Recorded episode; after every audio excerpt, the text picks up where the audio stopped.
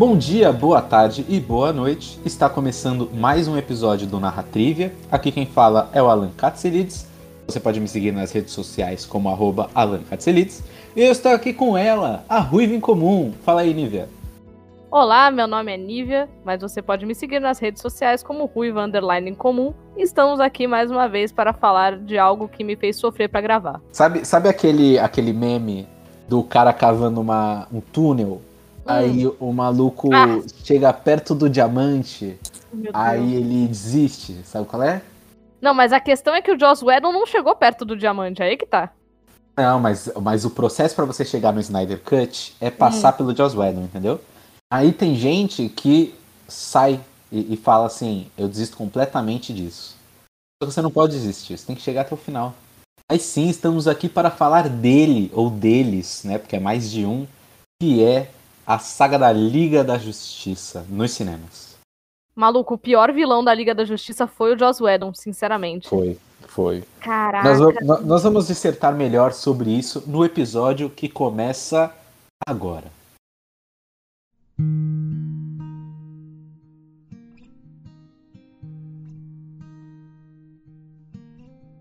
Era uma vez um homem, um homem com um sonho. E este homem era ninguém mais, ninguém menos que Karl Marx. Brincadeira, gente. Puta que pariu. Esse homem era ninguém mais, ninguém menos do que Zack Snyder.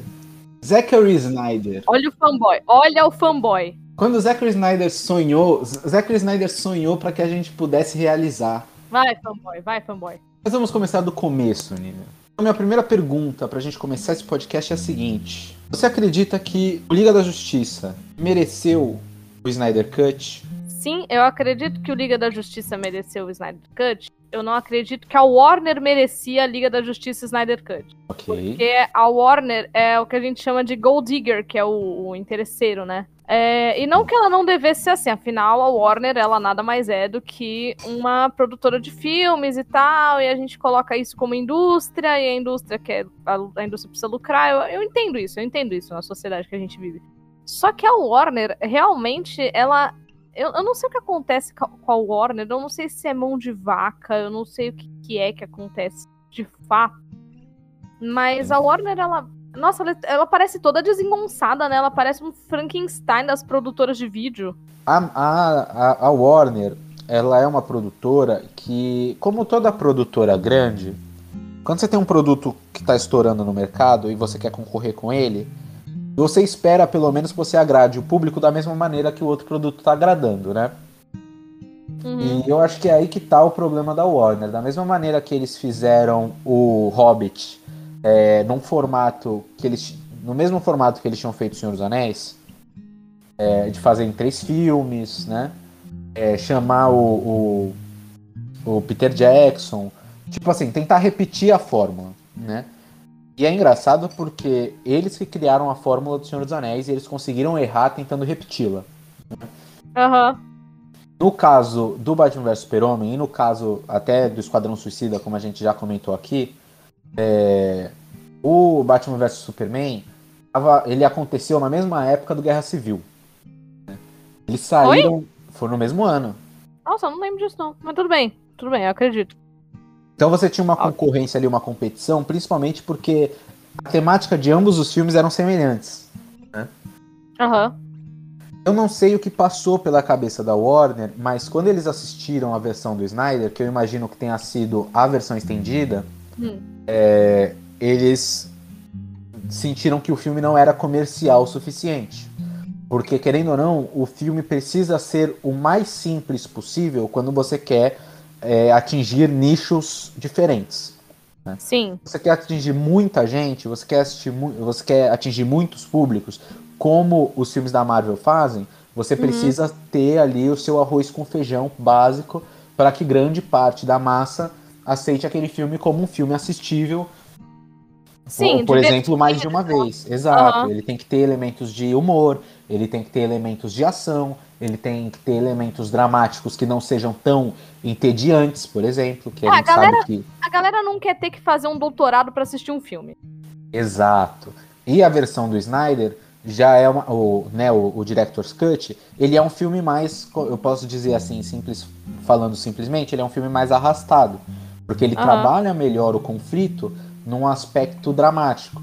Então você tem o luto do, do Bruce em relação ao atentado lá da luta do Super-Homem com o Zod. E você tem o Ah. Super-Homem frustrado com a, a, falsa, a, a falta de senso de seguir a lei, por exemplo, do Batman. O Uhum. excesso de violência do Batman. E aí você tem os dois se investigando. O, o, o Clark Kent como jornalista e o Bruce Wayne como Batman, né? Como Aham. investigador. É, esse filme ele já começou a sofrer alterações antes mesmo de ter sido produzido. Porque, se eu não me engano, aquele final com o, o Apocalipse não foi o final programado pelo, pelo Snyder na época. Ele Uhum. tinha. Ele pretendia fazer outra coisa e a Warner precisava desse final mais grandioso, uma grande batalha que unisse os personagens e, e tudo mais. É, a questão da Marta é do Snyder mesmo, a gente tem que aceitar Ah, esse fato. É. Mas. Não, assim, mas de repente, eu vou, eu vou te falar uma coisa, tá? Eu sou uma pessoa que, assim, eu narro RPG e tal, não sei se o pessoal que, que ouve, né, tá ciente desse fato. E, assim, uma coisa que falam quando eu tô narrando RPG é que eu faço umas coisas muito, muito dramáticas, tá? E aí eu vou, vou de encontro ao, ao Snyder nesse, nesse aspecto. Se eu tivesse dinheiro, eu também faria uns filmes muito dramáticos. Sim. É, só que assim, esse, esse lance da Marta, eu vou dar uma defendida que é assim, eu não acho que ele deveria ser uma solução de plot, tá? Mas eu acho que dava pra trabalhar bem em cima dele. Sim. Eu acho que eles fizeram mal. E é, mas isso inclusive é mais trabalhado no Director's Cut. Você tem mais tempo de entender, por exemplo, o luto do Bruce Wayne em relação à mãe e também Uhum. o relacionamento do Clark, né, do Super-Homem com a própria mãe, que também se chama Marta. Sim. Então você sim. tem. E e é interessante, eu lembro que na época muita gente defendeu essa. essa. essa escapada, é- é- esse artifício né, de, de, de roteiro que o Snyder usou, que Sim. foi combinar esse emocional materno deles. E os caras falam, tipo assim, cara, vários anos de quadrinhos, os nomes das mães sempre foram idênticos, E ninguém nunca mesmo usou. nome, e ninguém nunca usou isso. Ninguém nunca colocou os dois pra ter essa identificação entre eles, né? É, e o Snyder usou. E a gente tem que entender, sabe? Tipo, Não, assim, eu, fa- eu faria o mesmo, eu faria o mesmo. Só que eu Uhum. acho que foi mal feito. sim. Foi raso, raso. Eu acho que o problema é esse. Sim. É porque você foge de uma cena de combate muito intensa. É. Você corta ela com essa, com essa fala, né? Você, Aham. você corta toda a motivação do Batman. Eu, eu entendo, eu fiquei frustrado com o Mata.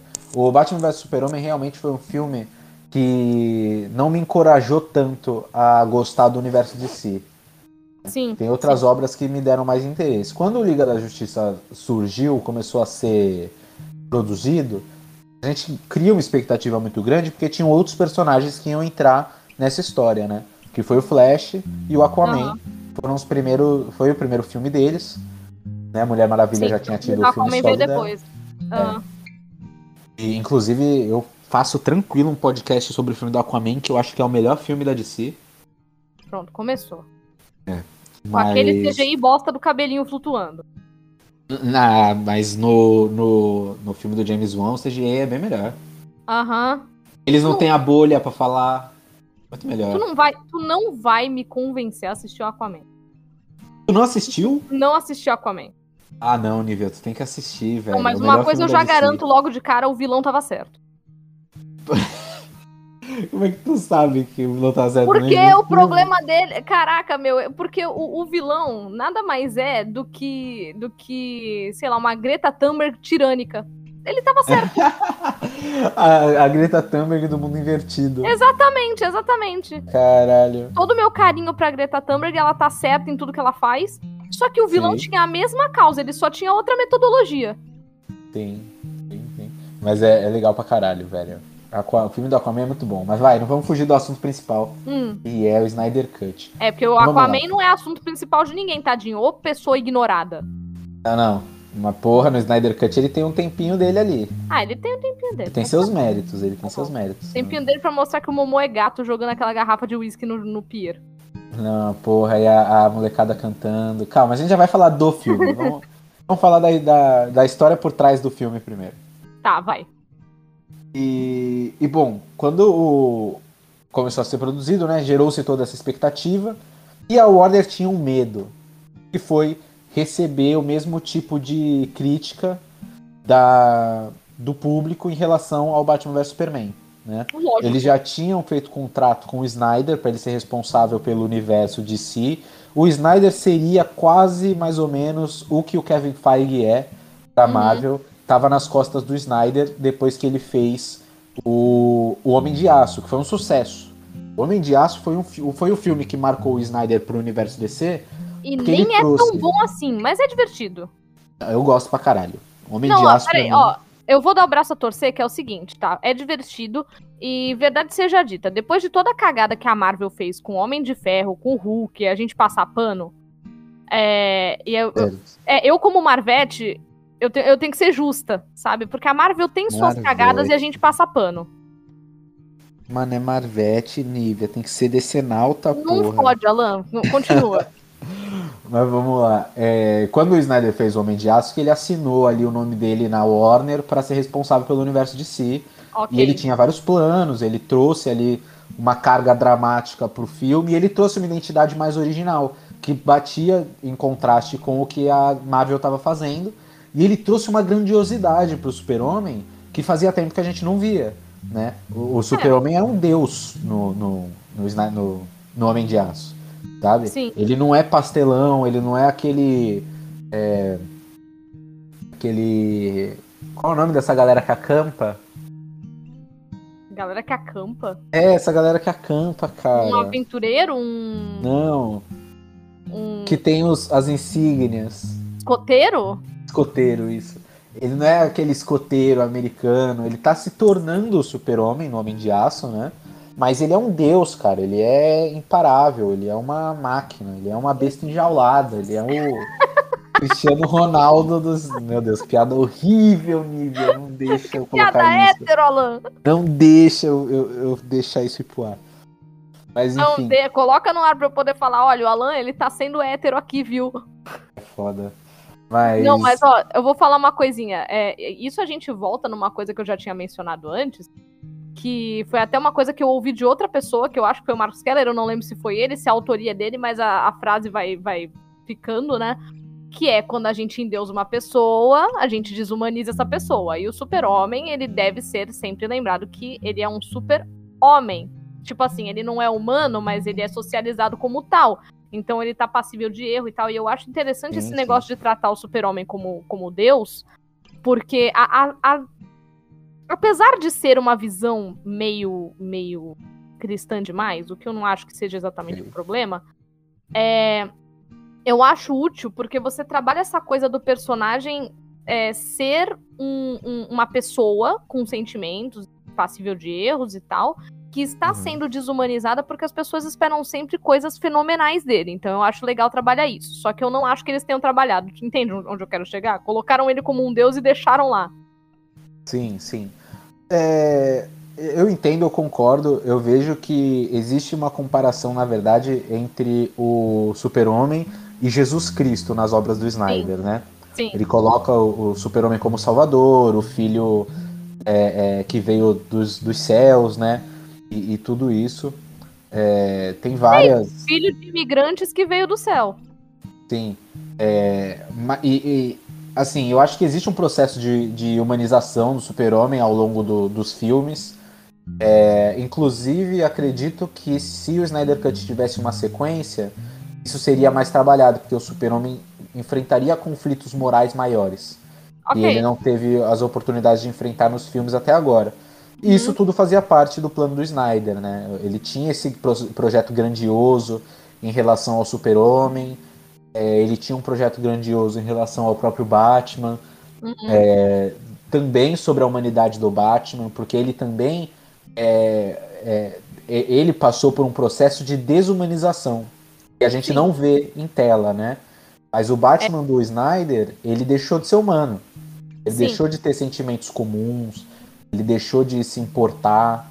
É isso que as pessoas também não entendem. Eu acho que, que o Snyder tinha esses planos morais com esses heróis que eu acho que fazem total sentido em relação aos quadrinhos, porque os heróis da DC, diferente dos heróis da Marvel, são deuses. Mesmo o Batman, a Mulher Maravilha, o Flash, Sim. eles são deuses. Até os poderes deles são poderes que você compara com os poderes de deuses gregos.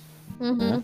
É, você tem na DC, você tem heróis. É, eu, eu acho inclusive que existe Zeus na DC, né? Tem existe, o Hércules. Mas, mas os heróis do panteão principal seria o Batman, o Super-Homem, a Mulher Maravilha o, o Flash, o Aquaman, são deuses. Caçador de Marte. O Caçador de Marte. É, são todos deuses. E eu acredito que o Snyder ia é, é, fazer uma obra, se, se, ele tivesse completado né, tudo. Ele ia fazer altura... o Percy Jackson para adulto.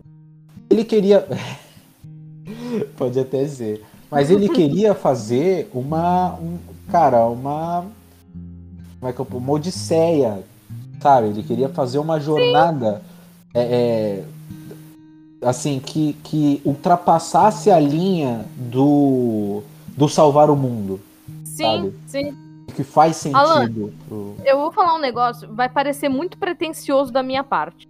Mas, algumas pessoas que eu conheço, amigos próximos, porque eu ainda não sou uma pessoa famosa, quando eu vou narrar vampiro, as pessoas esperam um, um, umas questões muito grandes no, no, no meu vampiro para eu, pra eu resolver, para eu dar para eles. Porque, tipo assim, ninguém espera uma jornada intimista no meu vampiro. E eu acho que é esse, esse, esse o ponto. Eu acho que o Zack Snyder, no Snyder Cut, ele ainda não decidiu se ele quer essa grandiosidade da, da Odisseia ou se ele quer essa coisa intimista, porque até reduzir o tamanho da tela ele reduziu.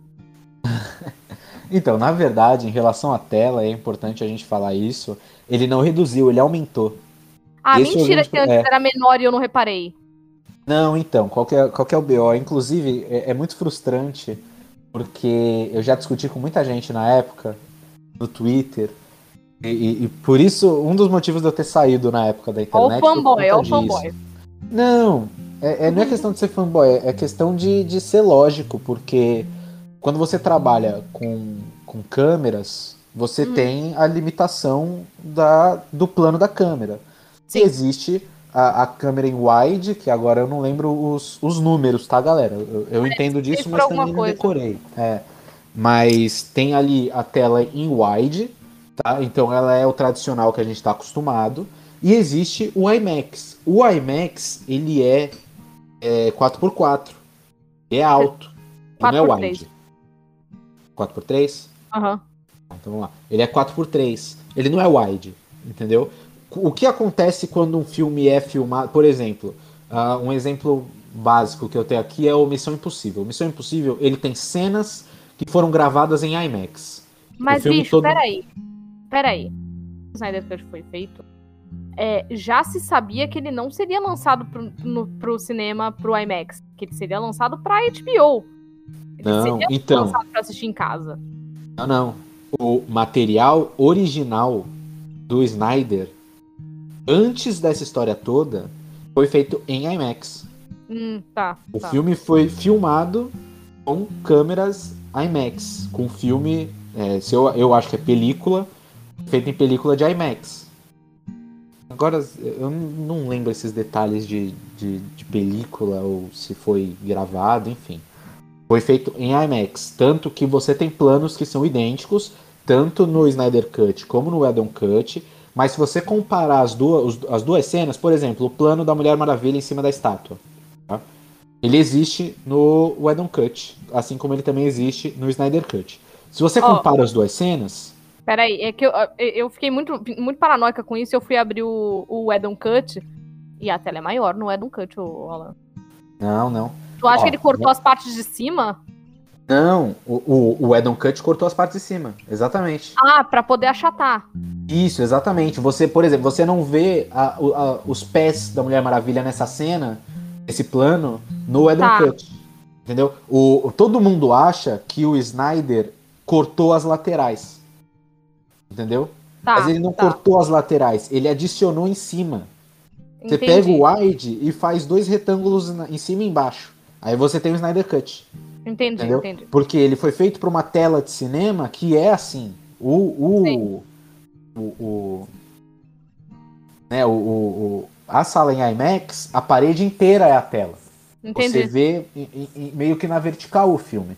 Você tem várias cenas que são feitas assim, no Missão Impossível que eu comentei, tem algumas cenas que você pesquisar no YouTube, você coloca cena tal IMAX, ela é igual Uhum. ao Snyder Cut, ela é 4x3. Entendi. Entendeu? Não, O que, bem. foi, o que foi criticado foi o Snyder ter optado por, Por manter. lançar o filme, por manter o formato IMAX, mesmo em tela. é, nas telas de home. on demand, né? Sim, sim. Para assistir em casa. E o argumento dele é de que o filme foi gravado dessa forma não por, por uma. é, uma pretensão de qualidade, ah, vou gravar em IMAX. Não, foi porque ele queria que existisse uma postura mais vertical, um retrato mais vertical desses heróis para para lembrar os, os, os formatos de quadrinhos, enfim, ele tem toda uma desculpa em relação a isso. Mas é aí que tá. Não foi cortado as laterais, não foi diminuído. Na verdade é maior, a tela é maior do Snyder. Aham. Entendeu? Não, tô até abrindo as cenas aqui, tu acha? Tô, tô em outra aba abrindo as cenas. Assim, ó, o que eu percebo, o que eu percebo de diferença é que realmente há um leve achatamento. É... E tipo assim, parece que alguém esticou a tela na lateral, tá? Parece que alguém esticou a tela. É... No, no do Zack Snyder, além do filtro de câmera tá diferente, a gente tem uma. é, Vamos chamar de verticalidade, né? Que foi até a palavra que você usou.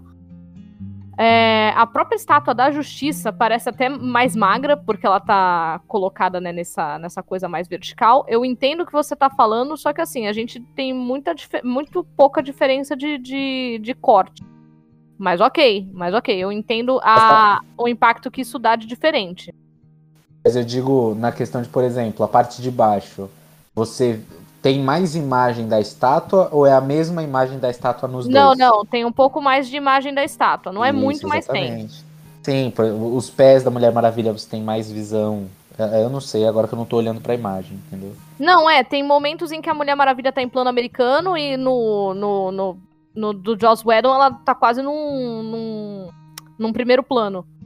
Manja, vou tipo mandar assim. aqui uma comparação que é uma, o Batman em cima da estátua. Porra, o Batman na estátua, eu não lembro do Batman na estátua. Mas, mas enfim, a- essa cena da Mulher Maravilha na, na estátua em específico, por exemplo, quando a câmera vai se aproximando, ó, eu tô no mesmo take, a Gal Gadot tá com a mesma cara. A gente, tem, um, a gente tem um corte no joelho da, da Diana. E Uhum. no do Joss Whedon já tá na coxa, esse mesmo corte. Então são Sim. planos diferentes, isso dá sensações diferentes de fato. Sim. Mas assim, tu concorda que é teoria demais Pra chegar na prática? Assim, assim, vai, a gente até tem um filme melhor, mas são muitas justificativas. Então, eu acredito que o seguinte. Como o Snyder ficou limitado ao on demand e o filme não foi lançado no cinema, principalmente por conta da pandemia, eu Uhum. entendo ele ter exigido o filme da maneira que ele fez, sabe? Porque se fosse eu, o que eu faria? Eu lançaria duas versões. Mas Ah, aí eu não não. sei se seria pedir Aí é demais. too much. É, não, muito, Alan. É. Mas você entende que assim, o filme ele fez para uma tela específica que foi a tela de IMAX. Sim, não, E- concordo. E aí você, né, você só pode lançar um formato. Não, aí sim, vou manter o enquadramento. Isso, mantém o enquadramento original. Porque o- é padrão. Godzilla, por exemplo, é um filme IMAX, o primeiro Godzilla, tá? Não, E ele tem, tem formato normal. Você vai no cinema normal, eles não vão exibir o filme em IMAX. Nem tem como. sim. entendeu? Então os filmes sempre são lançados em duas versões, esses que são filmados em IMAX. Eles são filmados em wide, ele- eles são recortados em wide depois. Sim, sim, ok. E aí, enfim, eu acho que o Snyder optou por ser feito em. por ser lançado assim. E eu, Não, tá. sinceramente, não, não senti um grande estranhamento. É diferente, é diferente. Não, Mas- é, é, esqui- é esquisitinho, é esquisitinho. Mas assim, é, eu acho que falta, talvez, a compreensão do, do público no que se refere a enquadramento, tá? Sim. É, porque assim, no lugar do diretor, realmente, se eu gravei em IMAX é, e eu não tenho essa. é, tipo assim, eu tenho duas, duas coisas pra acontecerem. Eu tenho. Ou eu lanço cortado diferente do que eu tinha enquadrado, sabe? Porque aí a direção já não é minha. É tipo assim, ah, foge da minha mão a direção que eu tô dando. Não é para ser a minha direção, é do jeito que eu gravei. Então, ok, eu concordo com isso.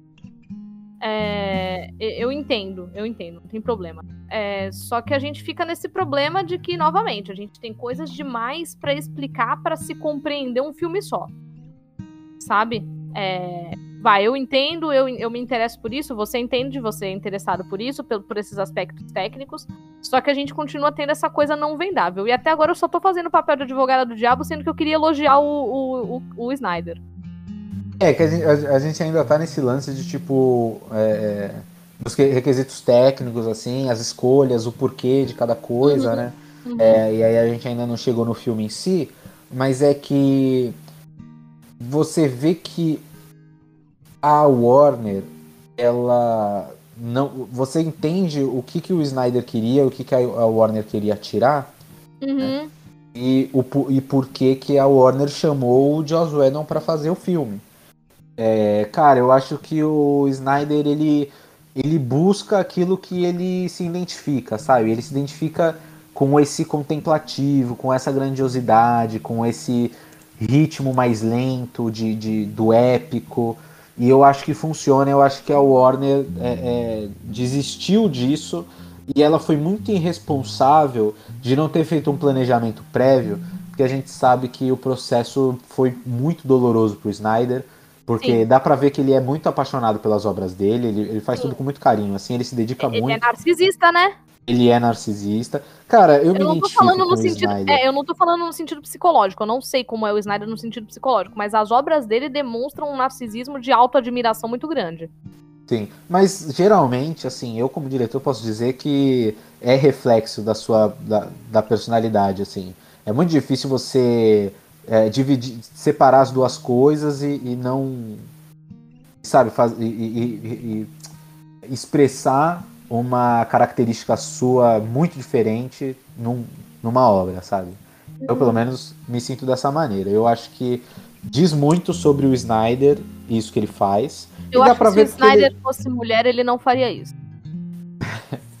Talvez, né? Não dá pra saber. Mas dá pra você ver pelo que ele faz nas lives dele, com os fãs, e ele faz uhum. aquela aquele suspense, ele gosta, ele postava as fotos. Ele, meu, ele, ele queria fazer bombar uma rede social só dele, tá ligado? Nossa Aquele senhora. Vero lá. Uma galera criou o Vero só pra acompanhar o Zack Snyder, assim, entendeu? E, tipo, com certeza ele deve ter adorado. Mas a gente tem que lembrar também. Ó, se a gente continuar descrevendo ele desse jeito, eu vou começar a imaginar ele igual o psicopata americano naquela cena das prostitutas. É. Se a gente é, continuar desse jeito, eu vou começar a imaginar ele assim. Ah, mas a diferença é que o Snyder, ele é um cara. Ele tem cara de ser um cara bonzinho, entendeu? Ele é um cara bonzinho. Ele, é, ele, o psicopata cara... sempre tem cara de bonzinho. Não, mentira, eu não quero falar do, do, do Snyder desse, dessa forma. É, não Porque. Tá ah, não é só porque ele passou por coisas difíceis, é porque ele é uma pessoa que eu não conheço. Então eu não quero Sim. pensar nele dessa forma. É por isso que eu tô falando, Alan, eu prefiro pensar na dramaticidade que ele colocou como algo poético e não como algo tipo de autoadmiração a, a, a si mesmo, sabe? Uma auto-veneração. É, ah. Prefiro não mas, pensar dessa forma. Mas eu vejo que. É, você sabe que eu sempre falo, né? Que artista é tudo egocêntrico. Não é, sou? É... Cara, é, em algum nível, eu acredito que todos sejam, tá? Tem, claro tem... que são, e, e as pessoas é. deviam ser um pouquinho mais. Sim, então, não é um grande problema. Isso não é um grande problema, sabe? Mas Você a se colocar na obra. é difícil. Ah, cara, é, tanto que ele aparece, sabe? Que o Zack Snyder aparece no filme, né? Não, tudo bem, tudo bem. Eu também apareceria num filme meu. A Stephanie Meyer é, também aparece então, em Crepúsculo. Sabe? Tá tudo bem. Stephanie Meyer aparece em Crepúsculo? Tan, tan, tan. Caralho, velho. Mas. O Stan Lee vivia aparecendo no filme da Marvel, sabe? Ah, sim, é. Ah, mas, mas o lance é esse, assim. Tipo, eu acho que o Snyder ele, ele se expressa da maneira como ele imagina as coisas. Eu me identifico muito com isso. Eu me identifico muito com isso, porque eu, eu, eu, eu imagino. Passa pela minha cabeça cenas épicas e cenas grandiosas, assim. Tá então tá eu, eu, eu entendo a. Exato, tipo, tá tudo bem, sabe? Você tá, mas é que eu acho que tem que ser dosado, senão fica pesado demais. É disso que eu tô falando, entendeu? Então, aí a gente olha pro, pro lado comercial da parada. Tipo assim, tem que dosar pra quem? Entendeu? Porque você faz uma parada muito nichada. Você Então. coloca um público muito específico pra consumir aquilo. Justamente que a Warner não queria. Então, tipo assim, a gente culpa a Warner, mas a gente entende a Warner. Eu não tem problema. a- eu acho que o lance de culpar a Warner é tipo assim, eu acho que talvez, talvez essa, a, a solução é, comercial divertida pro Snyder seja que ele dirigisse com mais alguém. Não sei. Sabe o que eu acho? Ah, o que eu acho em relação ao Snyder, eu acho que a Warner deveria ter ido com menos sede ao pote. Deveria ter um cara, além do diretor, para ser responsável pelo processo criativo do universo. Como que é o que a Marvel faz. faz com o Kevin Feige. Você colocar o Zack Snyder como diretor e como esse cara que funcionaria como um, um Kevin Feige, Consultor, aham. Mas, Alan, Mas e você colocar uma direção dupla na coisa? como assim? É colocar uma direção dupla. Por exemplo, vai, as irmãs Wachowski, elas, elas dirigem, elas podem dirigir sozinhas ou elas podem dividir, é, dirigir em dupla. Certo? Ah, ok. Tá, então eu Então. acho que o Snyder, ele, ele faltou ali a consultoria de, de continuidade do cenário, que é o Kevin Feige na, na, na Marvel. E Sim. faltou ali alguma coisa, eu não sei se é na direção de fotografia, eu não sei se é na direção de arte, eu não sei se é no roteiro, mas alguma coisa deixa o filme muito pesado. Hum, Eu acho, eu acho que o roteiro é pobre, então eu não acho que é o roteiro, tá? É, eu acho que a direção tá boa, mas não, não é o roteiro. Talvez seja a direção de fotografia. Porque um diretor de fotografia com mais senso, com um pouquinho mais de senso, teria virado e falado assim: Ô, Snyder, ó, eu acho, como a gente não quer dizer nada com esta câmera lenta, nestes figurantes jogando futebol americano no meio da rua, a gente pode deixar em velocidade normal. Deixa o teu filtro dramático e a gente deixa ela em velocidade normal. E ponto. Tá tudo bem. Eu não tô reclamando, tipo, do filtro, da dessaturação das cores, do excesso de sombra. Eu gosto, eu gosto. E tudo bem. E tudo bem. Eu só acho que tem é, um excesso de algumas coisas onde não precisa, porque não quer dizer nada. Ah. Como a câmera lenta no café. ok. Então, é. que eu gosto da câmera lenta do café, nível. Caralho, Alan. Falar pra tu. Eu gosto, cara. Eu prefiro muito mais a abertura do, do Snyder Cut do que a abertura, por exemplo, do Edon Cut, que é uma abertura mais dinâmica E que é boa. e mais pop, né? É uma abertura mais pop, que não é ruim, é, não, ela não é ruim. Mas eu prefiro a do Snyder Cut. Assim, é, Sabe, sobre, tipo assim- sobre a abertura do, do, do Edon Cut, vamos falar a verdade. O Alan, quando ele falou, não, Nive, assiste esse primeiro. É, Não, não que essa abertura. cena- não, não, é. quando- na- só que na primeira cena, não é a abertura. A abertura é onde estão passando os créditos iniciais. Isso, isso. Só que na primeira cena, tu vai me mandar uma mensagem falando, Alan, tô triste. E, e- e não foi pra outra, né? Eu mandei, Alan, tô triste quando eu vi aquele CGI horroroso e aquele diálogo horrível entre o Superman e os meninos. Tá, tudo bem. Horroroso, horroroso. Só que aí eu ainda mandei uma mensagem pro Alan logo em seguida que eu falei assim, eu tava pronta pra criticar o Edon Cut, tava pronta pra criticar. É, só que aí eu mandei e falei assim, ah, Alan, eu gostei dessa abertura dos créditos iniciais. Tipo assim, eu mandei o Tô Triste da cena inicial, aí começou a rolar os créditos de abertura. E eu gostei, eu gostei, eu achei legal, achei bem feitinho. Só que daí pra frente foi, é, acho que a melhor coisa desse filme foi essa aberturinha. E o do Zack Snyder também tem uma abertura boa. Gostei também. Sim, sim. Então, eu acho que o lance das câmeras lentas e o peso do filme é. Assim, eu acho que esse peso do filme faz parte da identidade dele por ser um filme que se baseia em luto até a metade. Aham. Ele é um filme sobre luto no, no ponto de vista de todos os personagens, até certo ponto. Acho que a Tá. única que não tá passando ali por um processo de luto é a Mulher Maravilha. Eu diria que ela tá assim. Eu diria que o único que não tá passando por um processo de luto, de luto é O o. Aquaman. Não, a comentar também, pô. Até Eu- o Flash tá, o pai dele tá preso, ele tá num, num processo. Não, então, mas digo, de processo de luto, se a gente for voltar sempre pra mesma figura. Porque o Flash, ele tem ali, vai, o pai dele que tá preso, E a mãe que o- morreu, que eu a Tá mãe morreu. E ele fala em algum momento do Snyder Cut, ele fala, acho que pro Aquaman, que ele era meu herói. Ele fala sobre o É. Superman, ele era meu Não, herói. é pro Cyborg, é pro Cyborg. É pro Eles Cyborg? ca- é, eles estão cavando o. Ah, é, estão cavando do o túmulo. É. Uhum. E aí ele fala, ele era meu herói. E, porra, é. Tipo assim, é, é muita coisa de uma vez pro menino, sabe? Mas o Aquaman, ele, ele tem alguma coisa prévia do filme dele, né? Mas ali no, no momento, é, ele não cita muito o próprio luto. O filme dele é pós. É pós Liga da Justiça. É pós, Depois, então eu não é. sei. que- então eu não- realmente não achei que o Aquaman tá passando alguma coisa. Não, é, então, quando vo- você vê que o Aquaman ele tá sofrendo ali um processo de desassimilação da realidade dele, assim, né? Tipo, ele, Tá. né, ele tinha um propósito e ele né, renega esse propósito, vive ali no exílio dele. Tá. Sim. É, O Aquaman Então- tá vivendo o início de uma jornada do herói. exato, que é completa no filme dele. Eu acho que você tem muito que assistir o filme dele, Nívia. Tudo bem. Assiste Aquaman.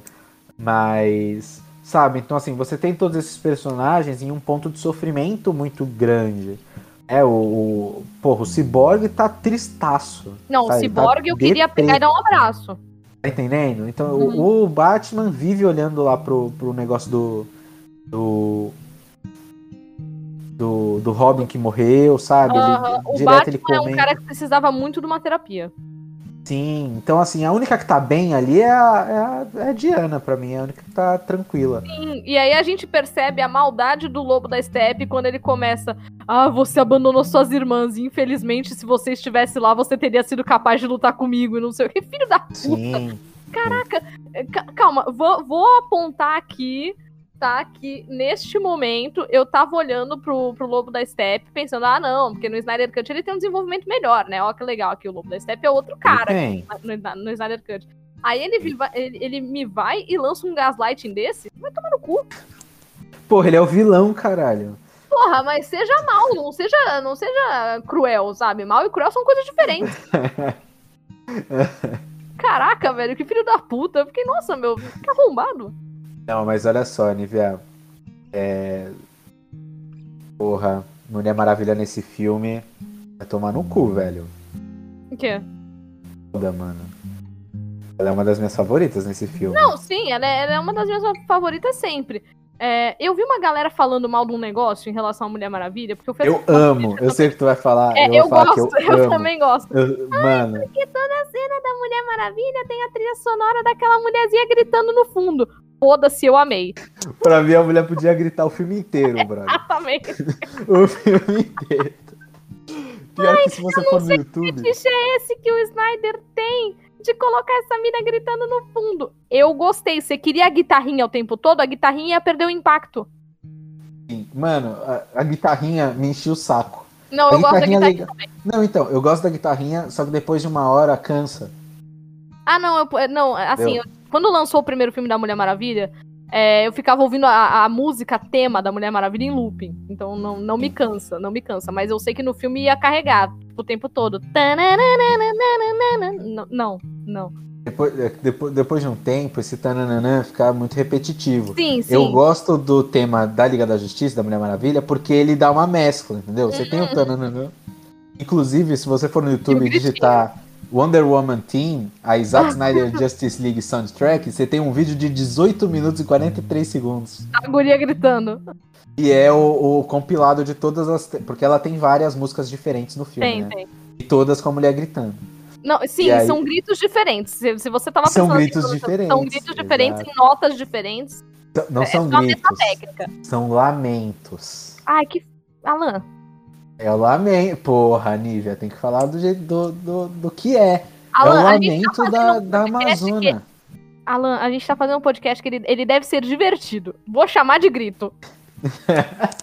Não, assim, mas falando poeticamente, eu entendo. Ah, eu lamento da Amazônia, tá bonito, bonito. Sim, mas vamos falar sim. na prática pra você que tá aí entender? É um grito. É um grito. E é do caralho, irmão. É foda. É Um grito foda. afinadíssimo. Não, é maravilhoso, cara. Principalmente porque a- todo momento que ela aparece e toca essa música. E digo mais, a melhor cena do filme. Vamos falar do filme já? Vamos, vamos. Eu, eu- eu queria comentar também que, que rolou outra irresponsabilidade da Warner. Rapidinho antes da gente falar do filme. Fala, pra fala. finalizar essas treta toda que a gente falou aí da Na Warner. pior das hipóteses, tu corta. É. Eu vou ter que dar uma organizada, no, que, a, que a gente misturou Vai. várias coisas. Vai. Eu vou tentar. Se, se, se der bosta, a gente vai ter que regravar alguma Vai sair coisa. na Mas não, Ratrivia Alan's Cut. Alan's Cut- Mano. Já é. o- Pode colocar esse o título do, do, do, do episódio. Eu- episódio. Eu Caraca. vou fazer uma montagenzinha nesse, nesse episódio. Mas enfim, só pra finalizar esse lance da Warner, eu acho que a maior irresponsabilidade da Warner foi não ter dialogado com o Snyder.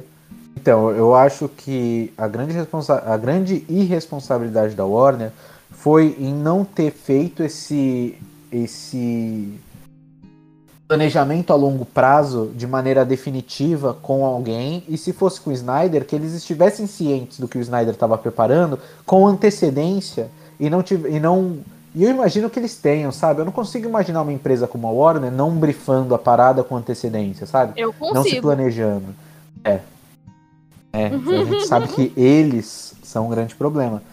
Mas o, grande ponto é que eles quiseram mudar o planejamento do Zack Snyder em cima da hora, enquanto ele estava produzindo o filme. Ele se recusou, ele tentou manter a o, ele tentou manter a visão dele ao máximo. É, claro que eu imagino que como diretor ele, deve, ele deva ter cedido em algumas coisas que ele planejava para o filme. É, tanto que ele teve que adicionar o, o, o, o Snyder Cut, ele é 95% já gravado antes do Edon Cut. Sim, sim, eu sei. O, que ele, o- a única cena refilmada foi a pós-crédito do Coringa do Jared Leto. Lá Aí. no. Aí, É. vamos lá. Deixa eu falar um negócio do Coringa do Jared Leto. Calma, calma, vai- vamos falar do filme já. Ai, olha, Peraí, tá segura, me podando. Tá, segura. vamos lá. Vamos lá. Segura. Aí eu tô igual ao Warner e você é o Zack Snyder. Então, assim, É, calma aí. É, e o, o Snyder tava nesse cabo de guerra com a empresa, né, com a Warner. Eles chamaram o Joss Whedon antes de demitir o Snyder, Uhum. porque o Whedon entrou como co-diretor. Que é o que eu acho que deveria acontecer, mas tudo E bem. eu, e eu discordo, e você vai. Já vou explicar por quê. Mas ele entrou como co-diretor. E o Snyder acabou passando por uma tragédia pessoal né, com a filha dele. Sim. É, que foi um grande abalo emocional para ele. Ele não conseguiu se manter ali naquele cenário para continuar o filme. Sim, respeito total. Mas eu fico muito é, decepcionado com a Warner por terem jogado o Snyder fora. Porque Sim, sim. o- E aí que eu entro no ponto de que culpa da Warner. Sim, o Snyder merecia muito mais respeito do que foi feito com ele, principalmente dentro do que ele passou em relação à filha, assim, Sim. sabe? É, e, enfim, eu acho que a solução mesmo não era de, é, uma codireção, uma direção compartilhada, simplesmente um, um algo brifado com antecedência já te- teria resolvido grande parte dali da, da, da produção, é, e um coordenador como um Kevin Feige da vida que fosse que não fosse diretor, entendeu? Porque aí Eu- você dá muito poder pro cara. O, o Kevin Feige ele tem poder, mas até certo ponto. ele Então, eu trabalha acho em conjunto com os diretores. Eu Isso é importante. o, o, o coordenador, como Kevin Feige, e a, co- a co-direção. E eu nem tô falando pra deixar o Joss Whedon, eu tô falando que poderia ser uma co-direção, é, por exemplo, com a Patty Jenkins, por exemplo, que colo- colocou ali, vai, que dirigiu a Mulher Maravilha. É, não que eu acho que a direção dela seja impecável, mas eu acho que ela tem um, vai, por exemplo, um, um humor mais é, refinadinho. Ok. Eu acho que ela tem um humor mais refinadinho, mais, mais discreto do que o do, do Joss Whedon. Então, mas é justamente aí que tá, sabe? Quando é brifado com antecedência, você fala assim: Snyder, meu querido, meu amigo, vamos fazer aí. Tu, fez, tu vai fazer Homem de Aço? Vou fazer Homem de Aço. Aí, pô, da hora, tá ficando mó legal, cara. Então, no futuro, a gente quer que os filmes sejam mais. é, que tenham essa pegada mais comercial, que sejam com humor tal. É isso que tu vai fazer? É isso que você quer fazer? Ele fala assim: é isso mesmo que eu quero fazer. Ah, então vamos fazer nessa linha e tal, sabe? Tipo assim. É, eu acho que isso não rolou, sabe? Eu acho que deram, deram essa, essa carta pro Snyder e falaram assim, nossa, você mandou muito, é isso que a gente quer. E aí depois de um tempo viraram assim, ó, Snyder, a gente não quer mais isso, sabe? Hum, acho que foi talvez. isso que aconteceu. Sendo Talvez. bem rápido, comentando assim, bem por cima, sabe? Talvez, talvez. É o Mas que eu enfim. acredito que deva ter acontecido. Mas enfim, vamos, vamos ao filme. A gente já falou Vamos da abertura. A gente falou da abertura. E aí a gente falou sobre, sobre as duas. Tipo assim, apesar da, da cena inicial do Superman, né? Apesar daquilo, corta, corta isso. A gente tem uma- um bom créditos iniciais no Joss Whedon e um bom créditos iniciais no Zack Snyder. A gente concorda que os Sim. créditos iniciais estão legais. Que são completamente diferentes. Não, e, e ambos estão legais. Beleza, pra onde a gente vai depois disso? Porque aí o filme começa a se ramificar de uma maneira. É, tu quer falar de núcleos de filme primeiro? Tu quer falar no filme na ordem que as coisas acontecem? Eu falaria de núcleos porque a minha cabeça já misturou um filme com o outro. Sim, não, vamos falar de núcleos, vamos falar do que funciona, do que não funciona, do que a gente gostou, do que a gente não gostou. É, Beleza. por ex- exemplo, eu acho que algo que o Snyder Cut faz muito bem e o, e o Edon Cut não faz tão bem é a- o lance da violência, assim, sabe? É, Tá. Por exemplo, a violência do, do, do Snyder Cut, eu acho que ela é muito mais. E é muito esquisito falar isso, mas eu acho que ela é uma violência mais divertida. Ela não é tão gráfica, Hum, mas ela é mais. É, é, é- sei lá, ela tem uma estética mais, mais, mais interessante. Por exemplo, a cena da Mulher Maravilha no banco, que inclusive eu acho que é uma das primeiras cenas do filme, é, depois da, depois da, da introdução, né? Sim, sim. É, então, pô, você pega Snyder Cut, você tem o Lamento, né? Você Uhum. tem aquela, aquela identidade mais de deusa pra Mulher Maravilha. Tem. E você tem, as, para mim, uma das melhores cenas de ação de filmes de herói. É quando ela entra no pra, pra enfrentar os, os, os terroristas lá. Uhum. Cara, ela, ela acaba com eles. Não, é, terça-feira. Mano, não, a velocidade que dá- dela, tipo assim, Sim, Você só que ela faz numa, numa facilidade. Sim, e ela faz numa facilidade que terça-feira. exato. E é E isso é que eu espero. Sim. É completamente diferente da cena da Liga da Justiça do Edon, né? Uhum. E já é algo mais genérico. né? É Uma cena Sim, de, sim. de, de heroína genérica. Inclusive com outra trilha sonora, e eu acho que a trilha sonora nesse filme. é, eu vi algumas pessoas chamando a do Zack Snyder de brega.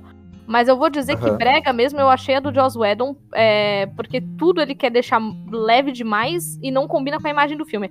Tem um- um- um- uma trend que se faz por aí que é colocar músicas galhofa em filmes de terror. E aí o filme de terror se torna uma galhofa. Eu acho que é uma das coisas que, que o que o Joss Whedon fez foi aliviar demais a trilha sonora numa imagem que não era galhofa. E aí o filme não se conversa.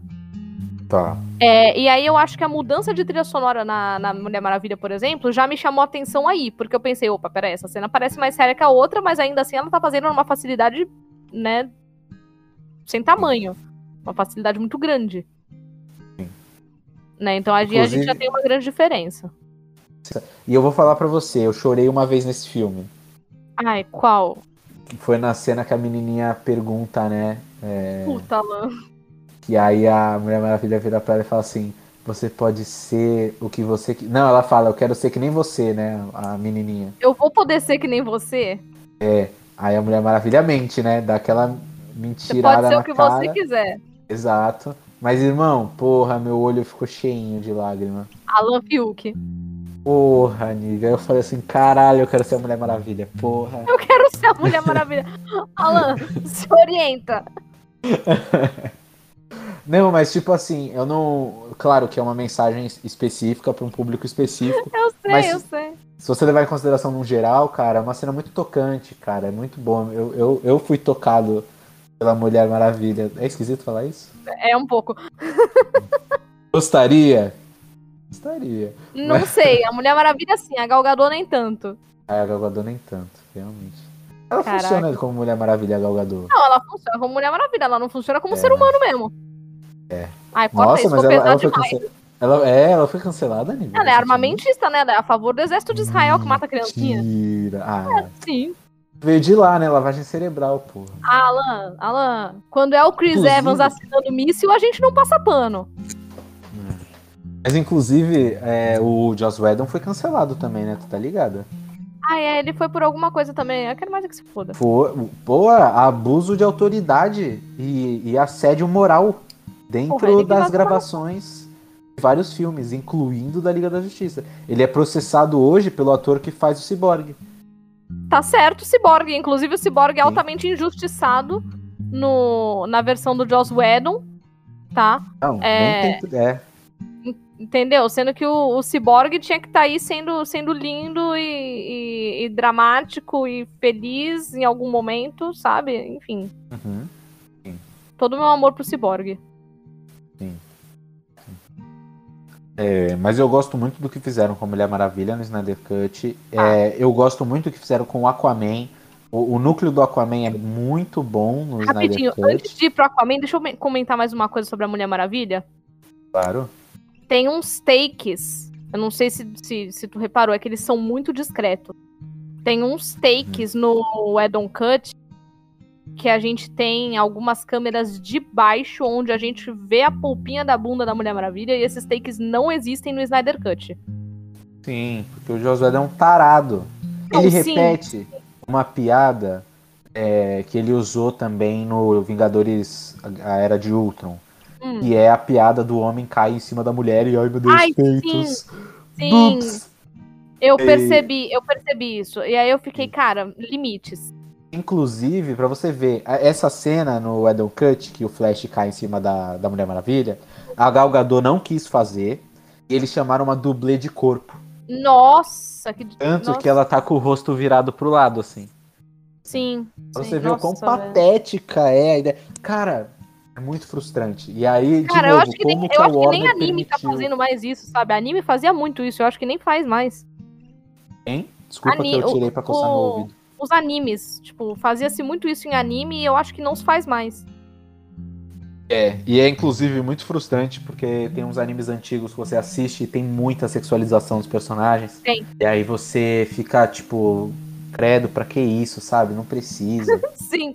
Ah, mas É uma ótimo. coisa que me que, que houve uma mudança do, do Edon Cut pro, pro Snyder Cut em relação à Mulher Maravilha, Hum. é, ela era muito maternal, né? Tu reparou? o Edon Cut? É, Em relação a quem? Aos perso em relação a todo mundo. Ela Hum. olha pra todo mundo com uma espécie de, ai, criança, né? Ela olha pra todo mundo me- meio assim e, porra, a Mulher Maravilha. Tudo bem, ela tem um, ela tem um apelo é, sobre maternidade na história da Mulher Maravilha, só que não com todo mundo, sabe? Sim. Mas isso é porque o Edon vê a personagem dessa maneira. Ele, cara, ele subjuga a Mulher Maravilha no Edon Cut. Sim, sabe? ele tá só errado. Ele tá só Exato. errado. Exato. E, e é muito triste. E o Snyder pode falar o que for dele, cara. Não dá pra dizer que ele desrespeitou os personagens. Não, Ele foi, não, de forma alguma. ele foi muito. é, Porque é isso, ele, ele trabalhou com algo que ele admira. Porque Sim, se o, o- eu não vejo o Snyder trabalhando pra Marvel, por quê? Porque ele tem essa megalomania que a gente falou, esse narcisismo. sim. E os heróis da DC são assim. Eles são esses deuses. Então. É, então, o, o Snyder na Marvel seria pra fazer alguma coisa muito, muito específica, sabe? Ó, é porque a Chloe Zhao vai fazer os Eternos, mas eu veria o Snyder fazendo os Eternos tranquilamente. Sim, sim, Tranquilamente. Que é, uma, é essa grandiosidade nível Snyder, assim. sim, sim. Eu não veria ele fazendo um Vingadores, apesar que eu adoraria ver a batalha dos Vingadores pelos olhos do Snyder. A batalha final contra o Thanos. É. Ele podia É, só seria- fazer essa seria bem cena. É.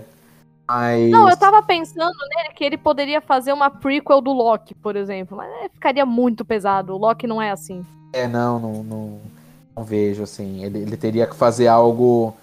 como- Soldado Invernal, talvez. Também não. Tem que ser mais grandioso, mais endeusado. Não, eu sei. É, é. Pior é que tem, que tem mesmo. Meu, se tu assistir o filme de zumbi que ele fez pra, pra Netflix, esse Army of the Dead, vai ver que, Uhum. cara, ele pega tudo que você. Ele pega toda a grandiosidade de um filme de herói e coloca num filme de zumbi, sabe? Meu Deus do céu. Ele é, cara, ele fez uma maluquice, assim. Eu vou pensar no caso, é que eu tenho que me preparar psicologicamente pra ver filme de zumbi. Caramba, você tem esse. esse... Tem, E tem. depois eu falo que eu não consigo assistir o Hereditário, você acha estranho. Eu acho. Ah, para. Porque eu me preparo um pouco, eu consigo ver o filme de zumbi. Aham. Entendeu? Cara, peraí que Mas- meu ouvido tá coçando, velho. Peraí. Porra. Pronto, pode falar. E aí, depois disso, a gente pode. Vai, a gente falou aqui, encheu toda a linguiça da, da Mulher Maravilha, a gente pode ir um pouquinho pro. pro. pro Aquaman. Vamos pro Aquaman. Vamos pro porque Vamos pelos ele tem uma núcleos dos- apresentação diferente. Não, mas calma aí, antes da gente entrar no Aquaman, ainda dentro do núcleo da Mulher Maravilha, Ah, é, cara, Temícera no Snyder Cut é uma obra de arte. Batalha das Amazonas. não, é, Incrível. Temícera no, no Snyder Cut, ela é tão boa que eu consegui quase ignorar os recortes ruins de tela verde. Cara, no Snyder Cut não tem tanto. Tem. Tem, eu vou. Ai, Eu posso já. abrir o filme aqui, pausar aqui pra te. É, é que me incomodou num nível, cara. É que eu acho que me incomodou tanto no Joss Whedon que eu fiquei procurando ele no Snyder Cut pra ver se ele tinha corrigido. Entendeu? Aham, E aí eu encontrei. aham. Eu acho que pode ser isso, mas de fato é o que eu acabei de falar. Te, é, Temícera, ou, ou Temiskira, eu não sei como é que as pessoas chamam, mas Temícera, as pessoas, é, as pessoas, ó, a sequência ficou tão, tão boa, tão mais dramática, tão melhor trabalhada, que é, quase passou despercebido esses cortes. Sim. É, aliás, menção honrosa pra galera que, caraca, abdômen trincadaço, né? Fiquei com inveja. Porra, não, mano. Arrepiante. Caraca, a, bicho, cena, a olha. cena é muito bem feita, tudo é foda. É, quando elas, elas gritam é, que elas não sentem medo, para. É. E tudo isso não, Não, tá ali- no Edon ali Cut, assim, não, não tá. Tá, Cara, é muito foda. É muito foda. Mas ali é, realmente ficou muito, ficou muito bom. Acho que a gente tem que mencionar isso sim. Eu ia passando, passando direto. Porque eu, eu não sei se eu ia mencionar é, Temícera e Atlante. Atlantis? É que Atlântida? Atlantis não Atlântida? aparece tanto, né? É É, mas também aparece melhor no filme do Snyder. Sim. Então Tem, sim, ela tem mais aparece no personagens. Tem o Snyder. personagem do William Defoe no, no filme do Snyder. Acho que é, é um desperdício não ter colocado o William Defoe. É sempre um desperdício não colocar o William Defoe. justo, justo. Você tem um ponto válido. Mas, Mas é isso, não terem colocado ele no Edon Cut, sendo que provavelmente essa porra já tava gravada. Não, Tava tudo gravado, assim. É, é- é triste. E o filme tem o quê? Tem duas horas, então. Eu achava que tinha uma hora e meia o Adam Cut. É, não, tem duas horas. duas horas, né? E o Snyder Cut tem quatro horas. Cara, é, um, um outro filme que os caras tiraram, sabe? Duas horas de, de material extra. Material original, né, na verdade. Bom, então já que a gente mencionou Atlântida, vamos pra Atlântida primeiro. É, vamos falar do Aquaman. E a gente fala do Aquaman e a gente tem uma apresentação diferente pro Aquaman. É, que é diferente, mas nem tanto. Ela acontece em outro momento do filme, porque no, no do Joss Whedon tem uma introdução do fato de que o Batman está formando a Liga da Justiça. Sim. Aqui não, aqui mostra ele direto indo falar com o Aquaman. Manja. Sim. É, eu gostei disso, porque, porra, o nome do filme é Liga da Justiça, sabe? Eu não preciso ser introduzido ao fato de que alguém tá formando. Sim. Então, assim, É, não ele- me tira de besta. É, não, eles chamam a gente de idiotas, assim, nós precisamos formar um grupo, nós precisamos nos unir. É, então, Mano, esse Batman é o Nick. Fury, sabe? É, exato. Não preciso, só forma aí o rolê. Sim. E aí, bom, a gente. é, o Snyder faz esse favor de não me tirar de besta. É, e aí ele vai lá e coloca essa apresentação direta com, com Aquaman. Sem intriguinha, porque no filme do, no, do Joss Whedon tem uma intriguinha assim de, ah, eu vou tirar 30 mil desse cara, não sei o que, tipo, sabe? Tem uma piadinha dessa. É, e o Snyder corta isso, coloca o Aquaman como uma pessoa mais um, tanto mais respeitável, um pouco mais madura. É, e porra, velho, teve um show-off na versão do, do Whedon, que é aquela cena que o Aquaman ele entra na água e depois ele sai, tipo, a milhão, sabe, dentro da água, que a gente vê a ondulação na água. Sei.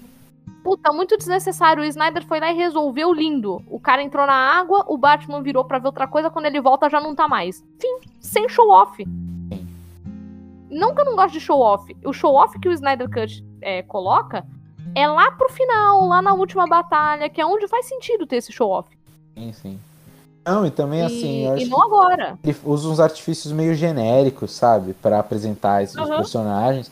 E no caso do Aquaman, assim, é bem besta, sabe? Tem o conflitinho, Uhum. aí quando ele pula. Esse CGI, é, esse, essa tela verde é, é triste. E, é. Que o, o Aquaman tá deitadinho, tá sentadinho assim na água. Aí ele dá um pulinho. é muito engraçado, velho. Não, zoado, cara. Por quê? Porque o, o, a Warner pediu pra fazer o arroz com feijão, sabe? Velho, não, não, realmente a introdução do Aquaman no outro filme era, era digna de vergonha. É, agora, no Snyder Cut. Não, ela é boa. Apresentação. Eu, eu nem... Então, eu nem sei se precisava do coral. Mas. Mas. Gostei, talvez cara. ele. Não, eu, eu não é que se precisava ou não. Eu acho que talvez ele tenha ido um pouco longe demais. Sim. Tá, sabe, meio longo demais. Tá? Então acho que talvez seja, seja esse o problema. Sim. Fora isso, bem melhor.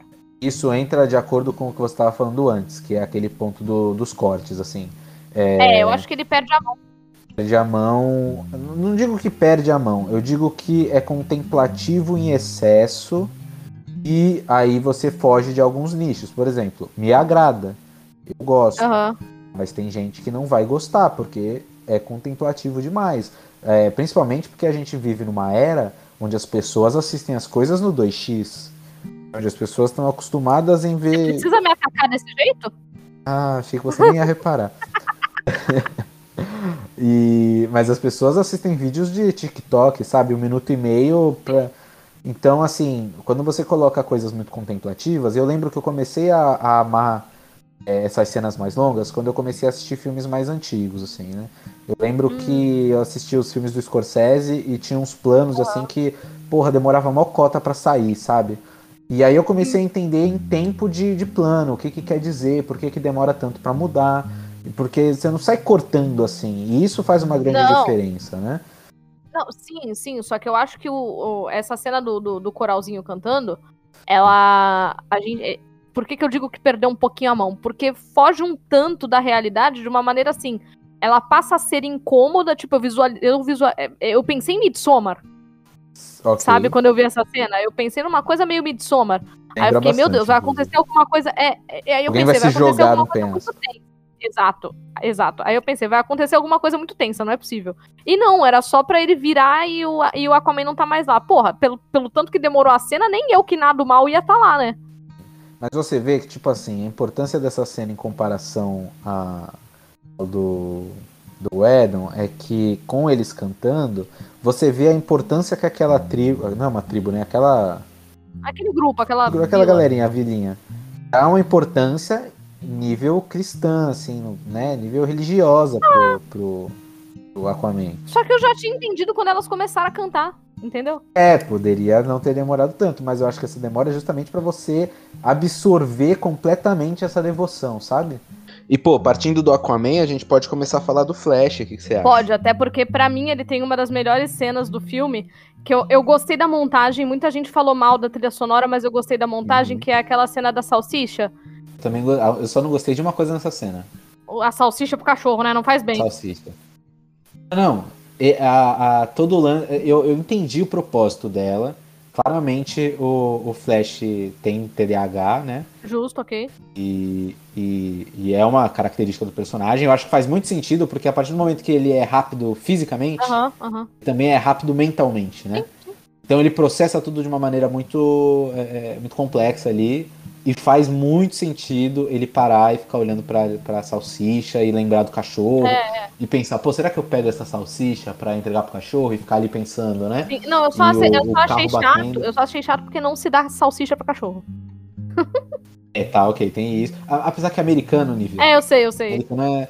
O cachorro americano deve ser diferente. Pode ser um Mas americano é muito de dar. É, mas, nossa, é, é, americano dá comida pro cachorro. É, eu tô ligado. É, mas enfim, esse lance dele parar e ficar olhando pra salsicha me incomoda porque a salsicha é graficamente esquisita. Ela é fálica, Lan. É, é, é fálica. Nada contra coisas fálicas, entendeu? Dependendo do que for, até legal. Mas. Mas a gente tem uma é... cena ali onde tem um, uma pegada levemente romantizada, é isso? Ele romantiza a, a salsicha, sabe? romantiza Olha, então, eu vou te falar uma coisa. Uma galera reclamou disso depois, que eu fui ver as e tal. E aí tinha uma galera reclamando e, porra, me passou direto, sabe? Ah, não, me incomodou. Essa é a única cena que para mim foge do filme. Não, passou direto para mim. Não, porra, e eu achei muito bonitinho. Ah, não, não a salsicha, eu achei muito bonitinho a, a cena num geral. Não, a cena é, é ótima, acho legal a, a Iris West aparecer, né? Que ela não aparece no Adam Cut. Uhum. E eu acho legal já ir construindo esse, relacionamento. Porque como é um filme de universo, é importante também a gente ter pequenos vestígios do que vem pela frente, né? Aham, ou do que já passou. O do que, é, sim, o do que já passou. Mas eu gosto dessa cena, no geral. Acho que é legal ver o Flash fazendo esses heroísmos. Aham. A rua é o que a gente espera dos heróis. né? Que eles façam pequenos salvamentos. Sim. Por exemplo, uma reclamação que rolou muito com o Homem de Aço era que, mano, o Superman não salvou ninguém, tá ligado? Sim, sim, tipo, sim. ah, tem no Batman vs Superman tem várias cenas dele salvando uma galera, Tem. mas a galera sente falta desse super-herói de rua, né? Sim, mas E eu Flash- achei um acerto de Batman vs Superman é que é, essa questão do, do não salvamento do super-homem é abordada como um problema. Ele tava resolvendo um problema intergaláctico e, e deixou, deixou o resto pra trás. Sabe? É, Aí sim, o Batman um- fica puto com isso. A maior crítica, na verdade, é uma cena que eles estão lutando em, em Metrópolis Uhum. e o Zod joga um caminhão pipa de.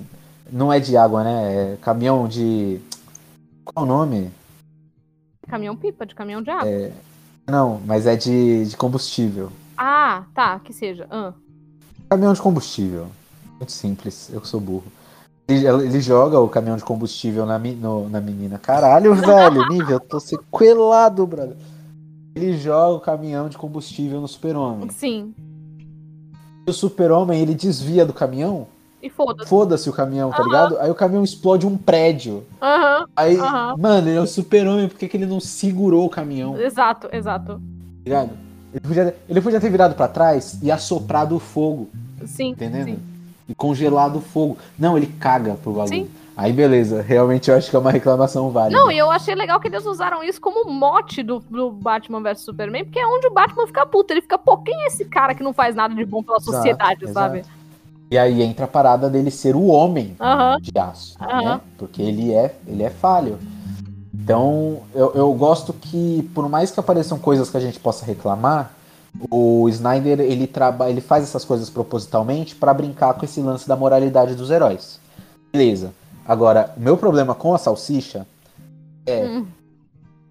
que ela destoa demais pra mim. Você pega, porra, o Snyder Cut, o filme dos heróis que são deuses, e, e é absurdo, e caralho, a grandiosidade, o filme é feito em IMAX vertical, os heróis são enormes. A salsicha na minha cara, Ué, entendeu? ué. Não é a ocasião que eu esperava uma salsicha na minha cara. Aqueles, né? Ué.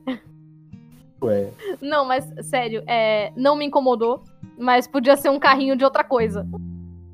Podia, podia ser um pretzel. Podia ser um pretzel, podia ser um pretzel. Ele ia dar pro cachorro ser pelo legal um jeito. É. pretzel. É, seria esquisito se ele desse pro cachorro o pretzel. Ai, né? meu, churrasquinho de gato. Não, mentira. Não, o churrasquinho de gato também ia ficar esquisito. Ia ser meio fálico também o churrasquinho de gato. Não, era um espetinho de pedacinhos, não é kafta. É, cafta aqui é fálico. É, mas enfim. Ah, mas putz, se fosse um pretzel ia ser mais legal. Não, tudo bem, tudo bem. E ele podia Ou dar pro cachorro pãezinhos artesanais. Pãezinhos artesanais. Sim, sim. Não, mas tudo bem. A cena não É me incomodou em nada. O pessoal reclamou da trilha sonora, não me incomodou em nada, nada, nada. Eu achei até muito divertido.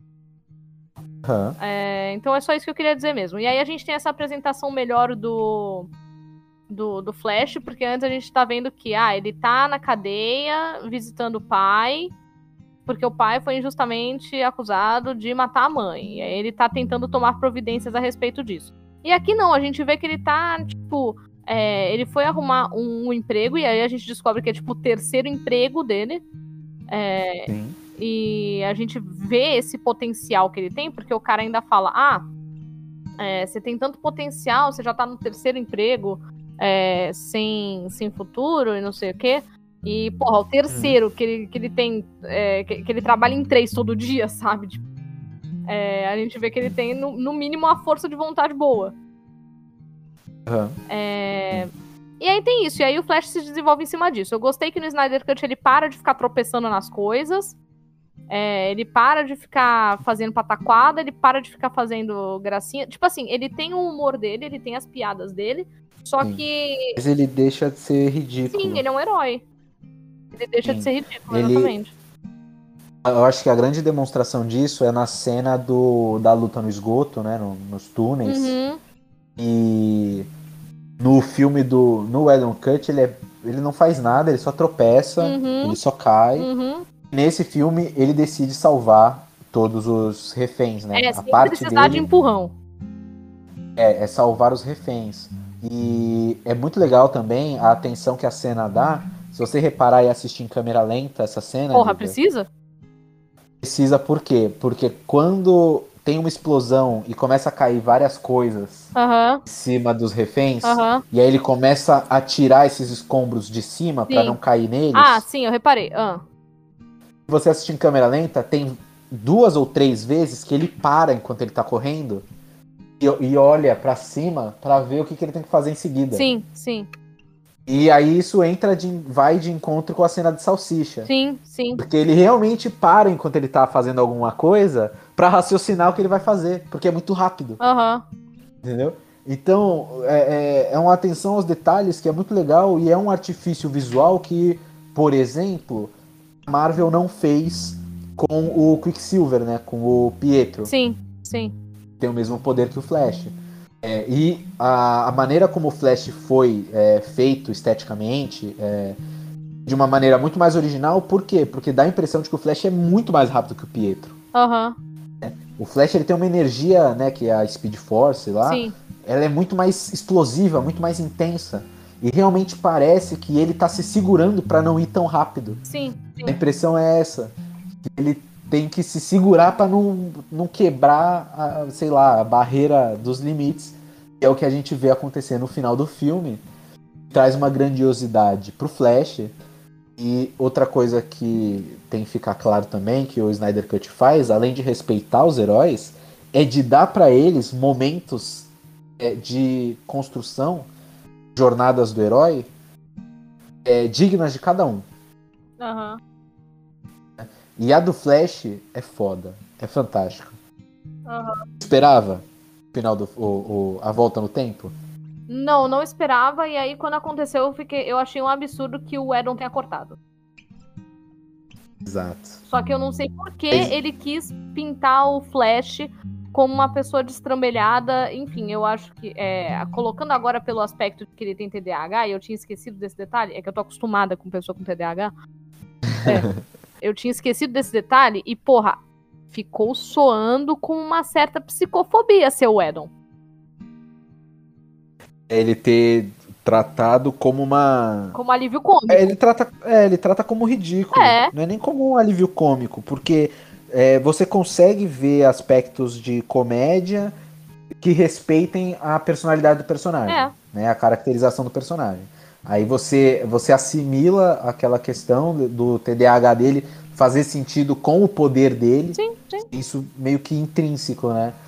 E, e respeita muito. E o Edon, cara, pegou e fez um bobo da corte Fez, fez. o bobo da corte. E, é, e é- é triste, né? Você vê um moleque ridículo. Sim. No Edon, no. Olha, no Snyder, você tem um personagem que equivale aos outros que ele tá acompanhando. Exatamente. Ele salva todo mundo. Ele salva todos os heróis. E ele fala, é lindo, cara. Porra, Nívia, eu vou chorar aqui de novo. O- ele repete, né, a, a fala do pai pro pai, né? Ele fala, pai, quero que você saiba que seu filho estava entre os melhores dos melhores. Aham. E, Sim. tipo, porra, velho, é justamente esse um personagem que você compreende, que você respeita. Tá junto com o Super-Homem, que tá Exato. junto com a Mulher Maravilha. Exatamente, exatamente. E aí, por último, Legal. não menos importante, talvez a gente tenha que continuar falando sobre ele depois, eu ainda tenho uns 20 minutos. É... Tranquilo. Ele, que pra mim é o dono do filme, que é o Cyborg. Sim. É, o Cyborg não tem um filme de origem e não precisa, depois de tudo que aconteceu aqui, ele só precisa de um- de um desenvolvimento mesmo. É, para mim, a Liga da Justiça do Snyder é um filme de origem do Cyborg. Que foi renegado pelo Edon. Né? Foi relegado pelo Edon, que o Edon deixou ele lá como Raê, criança dramática. Completamente rejeitado Uhum. pelo Edon, né? é, ele tem essas características de Frankenstein no, nos dois filmes, né? Aham. Mas o Edon limita somente a isso, né? É. Ah, ele é um Frankenstein, ele se acha um monstro, E beleza. porra, nem. É, não, você tem. É, tanto que o final do, do Edon Cut, o pai do, do Cyborg tá vivo, né? Sim, Lembra disso? Sim. O filme termina justamente com os dois é, fazendo as pazes, né? sim. E aqui não. No, no, no Snyder Cut, não. É, e isso é importante também, assim, eu acho triste, eu acho que poderia ele ter feito as pazes, mas eu acho que isso não descaracteriza nem ele nem o pai dele. Sim, não, com certeza. Tipo, ele vai lá ouvir a, a fita depois, sabe? Que ele conserta o trem lá. Mas. Porra, é, o, o fato do pai dele morrer sem ter feito as pazes é, é muito triste. É muito triste. Só que eu acho que tem muito a acrescentar no desenvolvimento de personagem e como ele vai interagir com as pessoas depois. Aham. E outra, isso coloca ele metendo louco na luta final. Tipo assim, ele não tem pra quem voltar. Tecnicamente, ele próprio tá morto. Sim. Então, assim, é, isso coloca o personagem com uma intensidade e, e- e sem nada que o segure aqui, sabe? Ele foi direto pra aquela missão suicida. é, sem pensar duas vezes, ele não tinha pra quem voltar mesmo. Então, tipo assim, ah, na, na pior das hipóteses, eu morri tentando salvar o mundo, sabe? Sim. Então ele vai lá e faz. Ponto. É, Uhum. o que, assim, claro que eu fico com pena do personagem, fico, ai meu Deus, tadinho, espero que ele tenha é, um arco pra ele, espero que ele tenha uma história, espero que ele, é, sabe, aquela coisa que, ah, eu queria tanto que tal personagem fosse feliz, sabe?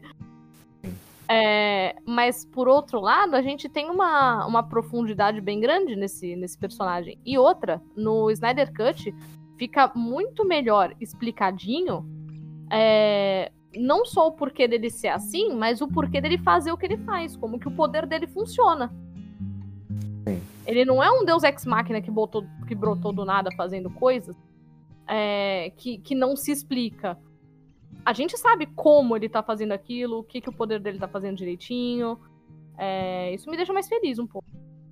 Sim, não, total, porque é, você compreende a magnitude, acho que magnitude é a palavra certa a se usar, Uhum. do que dos limites que o personagem pode ultrapassar, né, como super-herói, como super, com seus superpoderes ali estabelecidos, mas você vê as limitações dele devido a esse impacto social na vida dele de que ele é um, né, um, um homem meio máquina ali. Aham. Ele se sen... E ele só queria ser uma pessoa normal, né?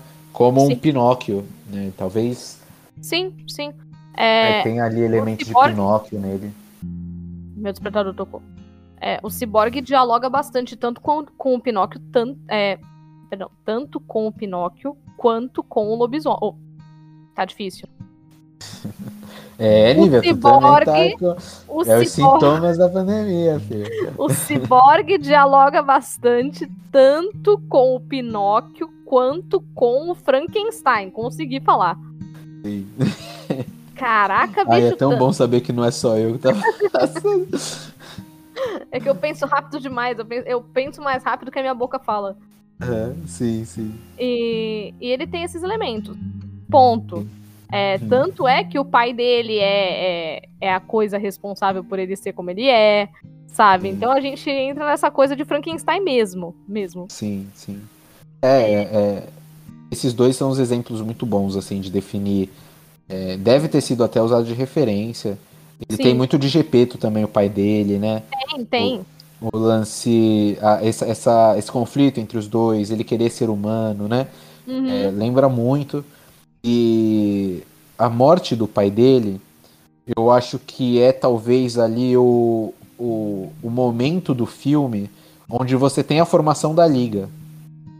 Pode ser. Porque o sacrifício que o pai dele faz é um sacrifício, não é só uma morte comum, né? Uhum. É engraçado porque no filme do Edon, não sei se você lembra, é ridículo que essa cena foi substituída pela caixa em cima do de um carro. Eles, Sim. eles ressuscitam o super-homem, a caixa voa, né? E vai parar em cima de um carro. E, e a caixa é. O, o Steppenwolf vem e pega a caixa que tava ali no carro, porque a galera esqueceu da caixa. Sim. Cagou, deram zero fodas pra Não, caixa. pior, pior. A Mulher Maravilha vira pra, pro Cyborg depois e fala, tá, mas cadê a caixa? E ele faz uma cara de, ih, Caralho, é, achei que tava contigo. ai meu Deus, a caixa. É. E é ridículo, assim. E, e aí a morte do Cyborg, é, a morte do Cyborg. Meu Deus, não faça do- isso. A morte do pai do Cyborg, além de ser uma motivação pra ele, também é um ponto narrativo ali onde os heróis. é, é, ele faz a marcação na caixa, né? Então ele se sacrifica pra marcar a caixa. E ali eles têm um ponto de virada do tipo: precisamos resolver isso. É agora ou nunca. Nós Sim. não temos o, o super-homem, porque o super-homem voou, foi embora e, e Não foda-se, né? sabe Deus pra onde, né? sabe Deus pra onde. Então, ali eles definem, é agora que a gente tem que, que fazer algo ou nunca. E, e eu acho que é um ponto dramático crucial pro filme. E, de novo, dialogando com a mensagem do luto. E, assim, eu sempre me pergunto se esse filme fosse lançado é, como filme original, se ele realmente seria do jeito que ele é. Sim. Porque eu realmente acho que o Snyder é, montou esse filme é, também passando por um momento de luto, né? E eu acho que isso se reflete no filme, sim.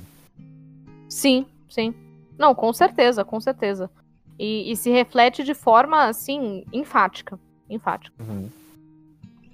E o luto também é um ponto de partida interessante para os vilões, querendo ou não, assim. Não tanto pro Darkseid, mas eu acho que pro Lobo da Steppe, ele tem ali uma. Porque o Darkseid também tem uma perda, assim, muito ah, forte para ele, né? Não tanto quanto perder alguém da família, alguém que ele se importa, mas eu acho que pro ego dele foi muito difícil ter perdido a batalha no planeta Terra, né?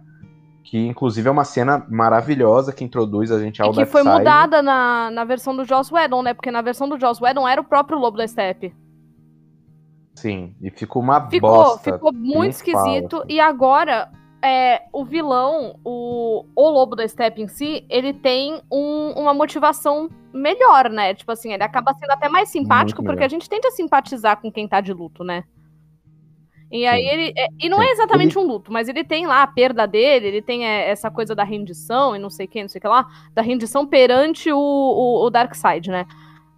E, porra, a gente acaba a gente acaba simpatizando mais. E, pô, ele, ele não chega a ser um bom vilão, mas ele é um pouquinho mais simpático, né? Ele é mais do que aquela, do que aquele, como é que tu chamou, Alan? Inimigo do riso? O inimigo do riso. o, o lobo da steppe do, do Edon Cut é terrível, assim, ele é muito genérico. Então ele é real inimigo do riso. São- tem duas personalidades que, que tem esse título, né? O, Nego o Di. Lobo da Steppe e o Nego Di. Sim. Nego de não me processa, tá? Pode tentar me processar. Eu, vou- eu acho que eu vou dar risada se você tentar me processar, Nego Di. Eu ia falar, Nego Di me processou. Caraca, ia ser engraçado. Não, processa aí, processa aí, ia ser engraçado. Processo, processo. Eu mudei né? de ideia, eu mudei de ideia. É. Mas eu gosto muito que. ah, e é como eu falei, eu acho que a experiência de você assistir o Edon Cut e o Snyder Cut logo em seguida, além de ser uma aula de produção de cinema sobre o que não fazer e o que fazer, né? é, de comparar duas narrativas, uma arroz com feijão e uma mais complexa. É, então eu acho que essa situação toda é uma aula para quem se interessa por cinema é, e para quem se interessa por construção narrativa, porque Aham. o, o Edon Cut é um filme genérico, Sim. com personagens genéricos Sim. e com um vilão super genérico. Super. Eles estão ali para cumprir um papel arroz com feijão, assim. É, não, não querendo desvalorizar o arroz com feijão, muito pelo contrário. tá tão caro, né? que- É, caralho. Tá mas... tão caro que não dá pra desvalorizar, não, bicho. Pois é. Mas é muito interessante ver como pequenos fatores, pequenos argumentos, pequenas cenas fazem diferença na profundidade do personagem. E o Lobo da Steppe ter, é, tá- ter essa busca por redenção é muito mais interessante pra nós é, que estamos acompanhando a jornada dele, porque em um momento a gente acaba torcendo por ele. É, um pouquinho, tipo a gente assim, fica poxa, com pena, é- né, é. dele, dele ficar lá olhando pro, Sim. pro Dark Side, tipo, ah, eu não consegui. Sim, ele se humilha tanto pro Darkseid, ele né? me lembra. gente fala, um- caramba, ele me que dó." lembra um tiquinho a Zira do Rei Leão. A Rei Leão do 2. Rei Leão, Rei Leão é, 2. que ela fica. É por vocês, cara! E, tipo, ela tem, tipo, todas as coisas muito. Muito desconexas, sabe? A Zira, ela, é- ela é, um, ela é um vilão Sim. com causas muito. Muito deturpadas. E ela tem essa coisa do é por vocês, Scar, e, ela, e essa coisa Sim. toda. E, porra, a gente. é, ela- ela tem essa interpretação. Não é uma interpretação porque não é um ator, né? Mas assim. é, é, O Uhum. personagem tem essa, essa personalidade tão. tão dedicada, tão fanática à causa dela. Eu diria apaixonada. Apaixonada é a palavra, sim. Apaixonada é a palavra. Sim. Que a gente olha e pensa, caralho, ela acredita muito nisso. Tadinha, ela não vai chegar nem perto do que ela quer. E não chega. O, o Lobo da Steppe também. Exato. É, são personagens. Justamente por isso que eles se tornam mais interessantes, né? Eles estão apaixonados pelo que eles estão, pelo que eles estão buscando, é, a ponto de se sacrificar, assim. E aí você se coloca numa posição de empatia por ele, né? É, quem não esteve apaixonado por uma causa, né? Por, a- por algo que a gente acredita. Então, ele buscar isso a todo custo, em comparação com um personagem que era genérico ao ponto de simplesmente querer dominar Sim, o mundo, e nada além disso, sabe? Ai, sou um dominador de mundos e a Terra é a Sim. próxima. Ai, nossa, que bacana. Quantas vezes eu vi isso, Sim. né? É, é completamente entediante. E além disso, você tem Aliás, cinco aliás heróis. o princípio da ideia do Thanos do, do primeiro Vingadores parecia isso. Exato. Parecia. Parecia Uhum. totalmente. Mas você vê que conforme. Eu acho que conforme a Marvel foi percebendo a grandiosidade dos heróis, eles tiveram que repensar o vilão pra ser tão grande Ah, quanto. sim, sim. Tanto que. Né, tanto que o Thanos é o protagonista do Vingadores Guerra Ele Infinita, né? Ele, a, a história é basicamente do ponto de vista dele, Sim. quase. E a gente gera por ele uma certa empatia, ele fala daquela maneira. Ele é um personagem Alan, apaixonado. eu tenho o mesmo MBTI que o Thanos. Eu sou suspeita pra falar do Thanos, porque eu vou defender o Thanos. É, é um problema defender o Thanos? É um problema defender o Thanos. O que ele faz é errado, o que ele faz é errado. Mas a ideia tá tão errada assim. Não sei, né? Entendeu? Assim, o propósito dele tá tão Mas a- E o propósito, a paixão dele, não é? Então. Tá errado? Não tá. Entendeu? Queria eu ter a mesma força de vontade que o Tan tirou 20 na força de vontade. É, ele mesmo fala, né? Muita gente queria fazer o que eu quero, mas só eu tenho a força de vontade pra isso. Sim. E eu acho que é esse o lance, assim, você precisa de um, de um vilão que chegue à altura dos, dos, dos personagens, dos heróis, né? E você tem cinco heróis. Você coloca um vilão genérico pra combater cinco dos maiores heróis do maior panteão de Sim. heróis de todos os quadrinhos, não tem comparação com Marvel. Nenhum Super-Homem, Batman, Mulher Maravilha, Flash, o Cyborg é meio que novo nesse panteão, né? Ele entrou pro, pra Liga da Justiça até que sim, recente. sim. E pra mim o filme já é dele. E o filme já é dele. Mas você coloca o Aquaman e o, o- e o Cyborg agora, que também teve essa construção super grandiosa, pro, pro- principalmente pro Snyder Cut. é, Cara, você não pode colocar um vilão genérico. Você não pode colocar um vilão que quer destruir a Sim, Terra. não tem como. Tem que Exato, tem que aumentar os riscos, tem que ser algo mais perigoso. Exatamente, exatamente. Não, e não só mais perigoso, né? Esse cara que quer destruir a Terra por destruir a Terra, é... cadê a paixão dele no assunto, né? Cadê a motivação dele pra ele continuar se prendendo a essa ideia? Sabe? Tipo assim, quem garante que esse Sim. cara que quer destruir a Terra por destruir a Terra, tipo assim, ele vê cinco heróis e fala assim: "Ah, agora não, vou embora", sabe? Fica raso, fica raso. Esse cara não vai embora por quê? Sim. Ele é burro. Eu, a gente não quer um vilão burro. A gente já tem um vilão burro na vida real. Mais de um até. não, é que a gente tem um que realmente ele fez doutorado em burrice, né? É. É a legião dos burros, Nive. É um, é um Uhum. exército, na verdade. Mas é, é- é interessante que o próprio conceito dos. é, dos parademônios muda também, né? Que são os Sim, minions sim. ali. Né? Ah, eles farejam seu medo. Brother, zero interesse Sim. nisso. No Snyder Cut, eles são mais amedrontadores, né? Eles parecem meio bobos no Edon Cut, assim, meio bobinhos.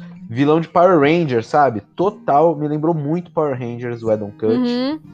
Ok. E, e, assim, a, a, o Snyder Cut teve esse respeito em relação à ameaça. E isso é muito Teve, interessante. Teve.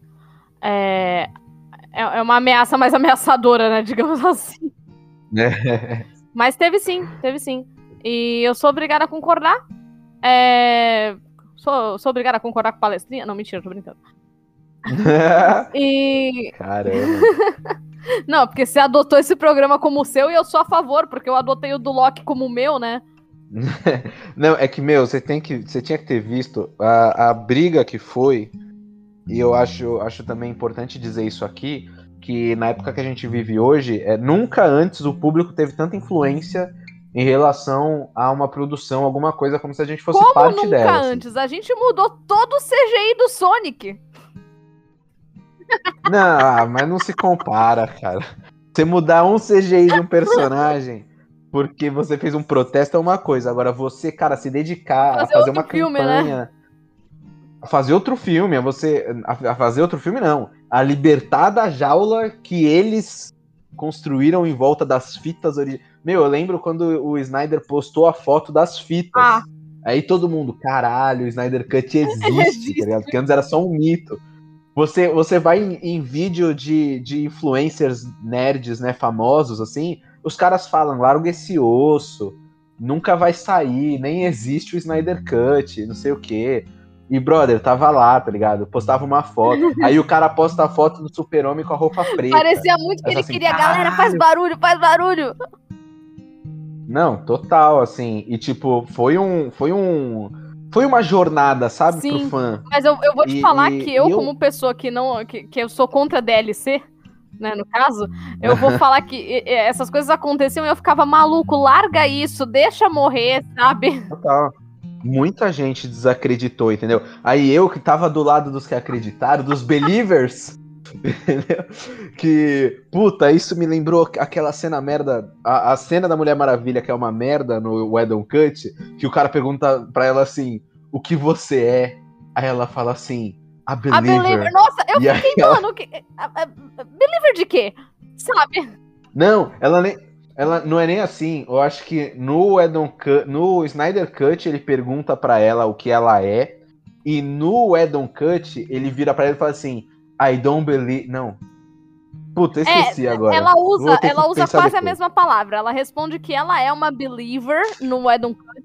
E É, no outro, ele fala, é, ela, ela fala que ela acredita em alguma coisa que o cara não acredita. Não, é, eu acho que no Snyder Cut ele fala assim: Eu não acredito. Aí ela fala, acredite. É, um negócio E assim. aí, pum.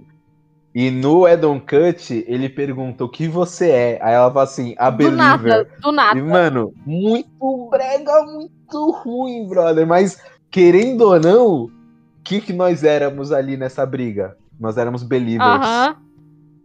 entendeu? E nós acreditamos, e no fim das contas, o Snyder Cut existiu. E outro ponto crucial, assim, que eu acho que foi o momento que o Snyder Cut bateu o martelo de que ele ia existir, foi justamente quando ele mostrou o design do, do Darkseid. É, e acho que é um ponto de partida interessante pra gente falar sobre ele, né? O, o elefante da sala, o Darkseid. O que, que você achou, Nívia, da, da- Você que teve essa experiência recente Hum. de assistir o Edon Cut e o Snyder Cut logo em seguida, foi uma surpresa pra você ver o Darkseid? Então, é. Ahn, foi um pouco, porque eu achei que ele não ia aparecer, eu achei que ele ia ser citado. É, mas, assim, né, teve todo, todo o período até, até eu ver o filme, né?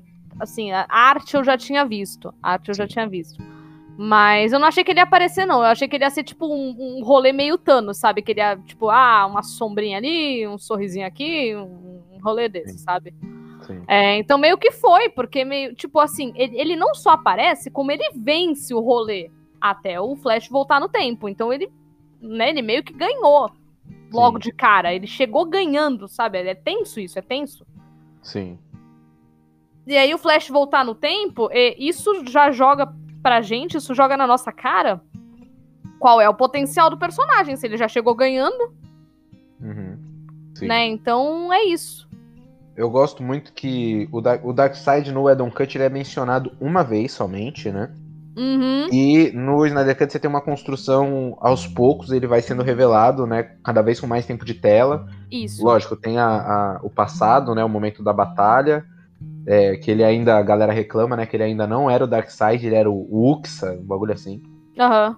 É, eu, particularmente, não me importo com essa diferença. Pra mim, tudo bem ele ter aparecido ali menos bombadinho do que ele Sim, realmente é no final. Sim. É, eu gosto que ele é uma entidade, né? Ele é, É. um postura assim. Ele é o vilão do vilão. Ele é Sim. o cara que o vilão tem medo.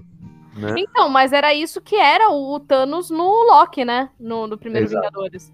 Sim. É, e eu não tô reclamando dessa, dessa repetição de temática, porque eu gostei do que Sim. era o Thanos pro Loki e do que era o Loki na coisa toda. Só que o Loki, ele teve muito mais tempo de, de, de construção do personagem. né? É, que é Sim. o filme do Thor inteiro. Sim. Ele teve o filme do Thor inteiro pra se construir, pra gente ver ele como um menino rejeitado, né? O Broken Boy. E o Lobo da Steppe não teve isso, tadinho. Mas, de repente, o Lobo da Steppe teria potencial para ser... é, não digo tão carismático quanto o Loki, porque o Tom Hiddleston realmente... Ele fez o deus do carisma. Sim. Mas eu acho que ele tinha tudo pra ser uma coisa assim, ah, tadinho.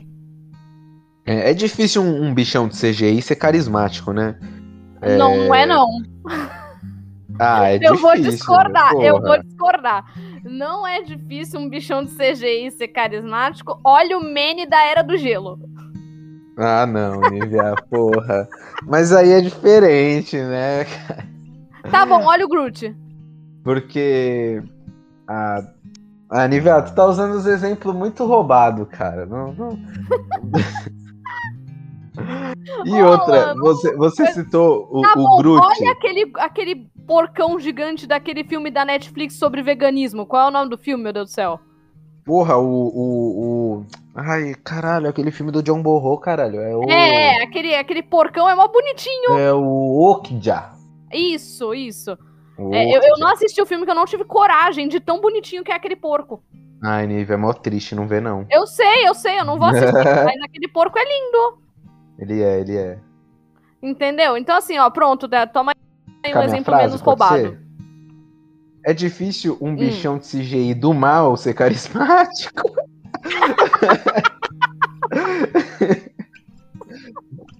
Ah, é? E ah, o não, Smaug? não é carismático o Smog, Nivea. O Smog, ele é, ele é, ele é da hora, no máximo. Não, o Smaug é carismatiquíssimo. Nem um pouco, Nivea. Porra, o Smog, pô, Nivea, o Smog é a voz do Benedict Cumberbatch, né, porra. É- Que é carismático? Exato, a voz dele. Porra, aí é roubado também, Nivea. Cara, o Smaug, o Smaug dublado é carismático. Ah, eu não sei dizer porque eu não vi dublado. É, eu vi, pois, né? É, também, Nivea, porra, tu meter um dragão que fala num filme ruim, facilmente o cara vai se destacar, entendeu? O filme não é ruim, ele só não parece o livro. É. Ai, cara. A gente vai longe com isso. É, pô, Nivea, tá Mas, quebrando minhas enfim, eu aqui. desse- Eu acho que ele Concordo. poderia ser mais carismático. Se ele tivesse Não, o tempo ó. de construção do Loki. Porque, por exemplo, se a gente mete um Thanos, o Thanos nem parece que é de CGI. Esse é o primeiro. É, não, Primeiro assim, o Thanos antigo parece, né? Lá dos Vingadores há 10 anos atrás. Ah, é. O E ele Thanos não era nem um pouco carismático. Não, mas assim, ele virava dando um sorrisinho, né? Então, tipo assim, ah, É, tinha um charme, tinha um charme. tinha.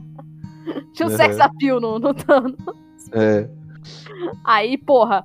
é, Mas o Thanos é outro, que ficou, tipo, dando gostinhos pra gente, sabe? Até ele aparecer de vez. Sim. E o Lobo da Steppe e o Darkseid não tiveram essa, essa oportunidade. O Darkseid ainda, eu acho que o Darkseid tem como ser construído. sim. Mas o Lobo da Steppe não, né, tadinho? Esteja morto. É.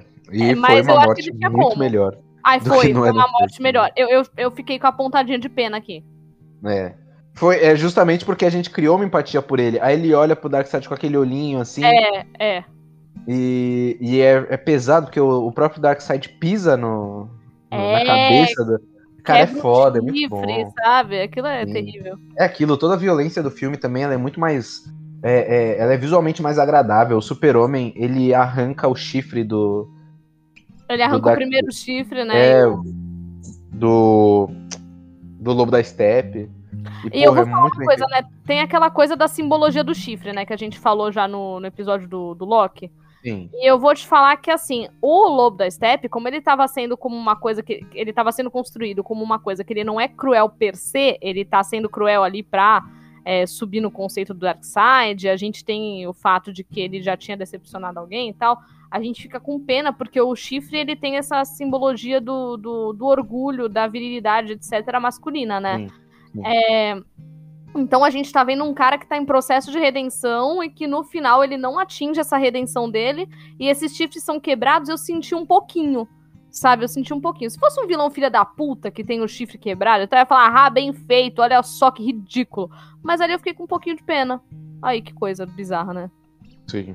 É, justamente por conta dessa empatia, assim. Que é uma empatia que a gente não tem pelo Darkseid. Não. Mas nem, nem era pra gente ter tem. mesmo. É, nem chifre ele tem. Mas em compensação ali ele tem o os outros personagens ali que compõem a, a ali os conselheiros dele, né? Que é a vovó Bondade. Tu viu a vovó Bondade, Nívia? O que você achou da vovó Bondade? Ah, eu, eu vi que tinha uma pessoa que se encaixa nessa, nessa sua, nesse seu a conceito, vovó. mas eu não sei o nome das pessoas, Alan, desculpa, mas eu vi Sim. que tinha as pessoas ali que pareciam personagens deveras curiosos. Sim. É, a, a vovó Bondade é a vovó lá que fica do lado com, com, com aquela arma bem legal. É tipo um martelo machado comprido, assim. É um, tem um nome, uma tonfa gigante. Uhum. E, e tem o Desad, né? Que é o, a voz ali do, do Darkseid. Ah, tá, e... tá. Acabei de jogar aqui no Google, tá? lembrei quem é a pessoa. Achei, achei uma caracterização bem curiosinha, mas podiam ter pego uma atriz mais gordinha. Assim, nada contra. É que podiam ter é, pego uma atriz mais gordinha, já que a personagem é mais gordinha, aparentemente. Sim, sim. Mas só, só dele ter optado por colocar essa personagem, que eu acho que, pelo nome, ela é bem complicada de se adaptar. Uhum. E eu achei ela, ela bem interessante, a, a adaptação dela pro filme, visualmente. Porque ela só uhum. aparece, né? Ela não faz nada além de aparecer. Sim, sim. E, e o Desad também ficou bastante ameaçador e eu, eu, gostei muito do tom dele de enfrentamento, tanto com o Lobo da Steppe quanto pro próprio Darkseid. Ele é bem um conselheiro mesmo. Sim. E esses personagens que complementam o Darkseid e o próprio Darkseid são uma ponte para um futuro que não vai existir, infelizmente, né? Porque a gente sabe que é. o Snyder Cut não vai ter uma continuação é, é. Assim, se existisse uma possibilidade, ela é microscópica. É. Né? A gente, infelizmente, tem que se contentar. Não, não, não tem campanha para um Snyder Cut 2, né? para um, uma sequência. Mas eu acho que justamente por conta disso, o Snyder optou em dar um gostinho pra gente do que seria no futuro com o epílogo, né?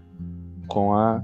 Cara, pode, pode ser mas, assim, é, eu acho muito bizarro que a gente aqui, dois amadores, que, que apesar da gente ter estudado essas Sim. coisas e tal, eu acho muito bizarro que a gente observe que isso, é, que isso era promissor e, a, e as empresas que, que são responsáveis pelos filmes da DC não. Sim.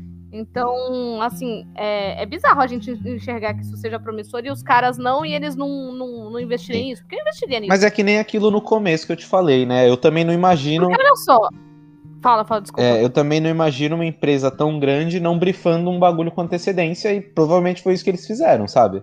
É, não, sim, sim, mas olha só. É, o que eu tô falando é o seguinte, vai. Thor 1 é uma merda. Sim. É bem ruim, tá? O Tom Hiddleston pegou a escoliose ali. É...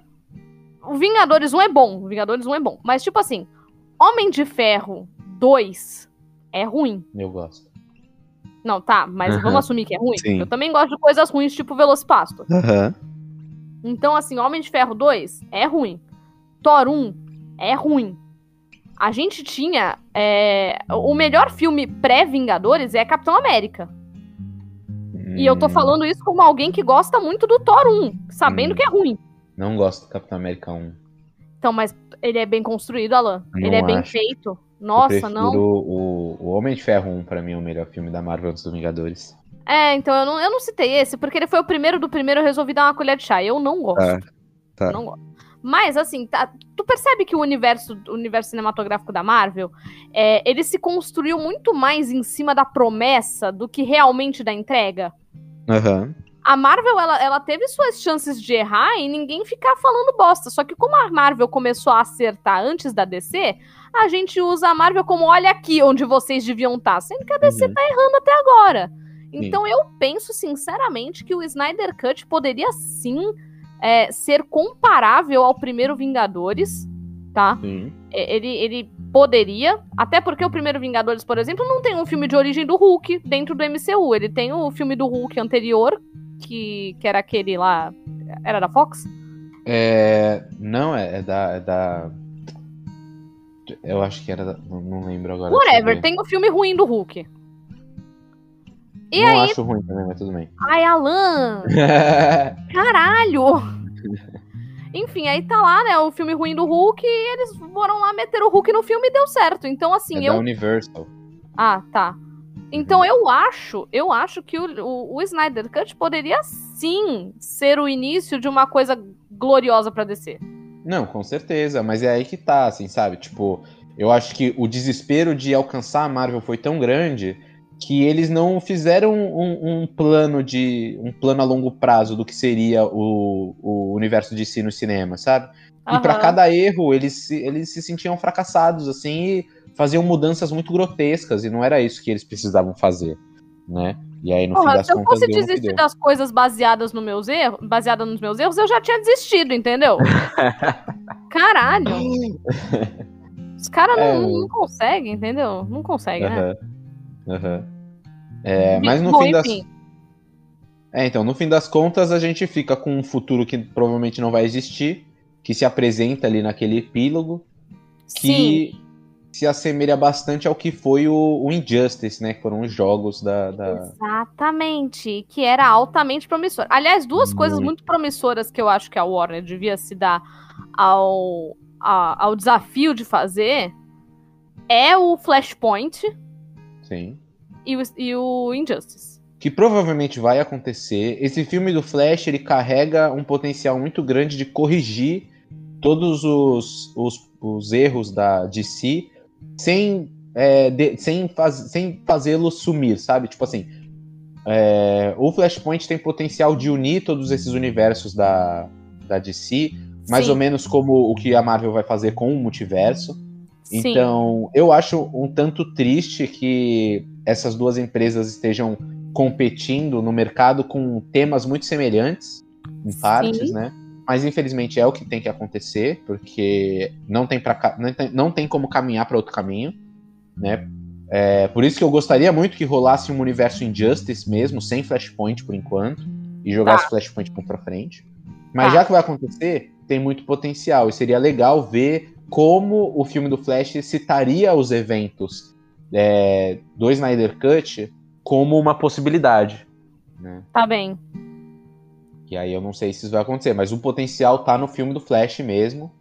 Então, né? porque quando você coloca um herói que nem o Flash, que ele é capaz de rebutar o próprio universo, Sim. amigo, é, é nele, sabe? É nele. Deu Sim. merda, rebuta. Exato.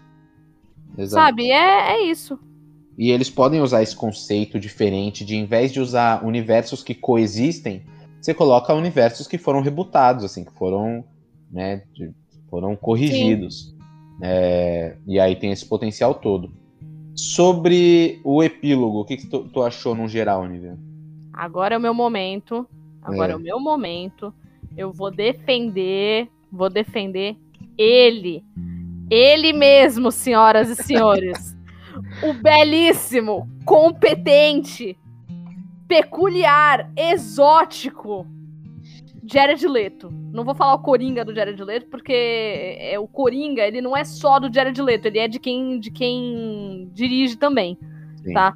Mas vou defender o Jared Leto, tá? Eu não gosto da caracterização desse Coringa, mas uhum. eu vou defender o Jared Leto sim, porque o que faltou para esse menino, menino, ó, o cara tem 50 anos. O que faltou para ele foi uma direção melhor tá? Em comparação a o Esquadrão Suicida.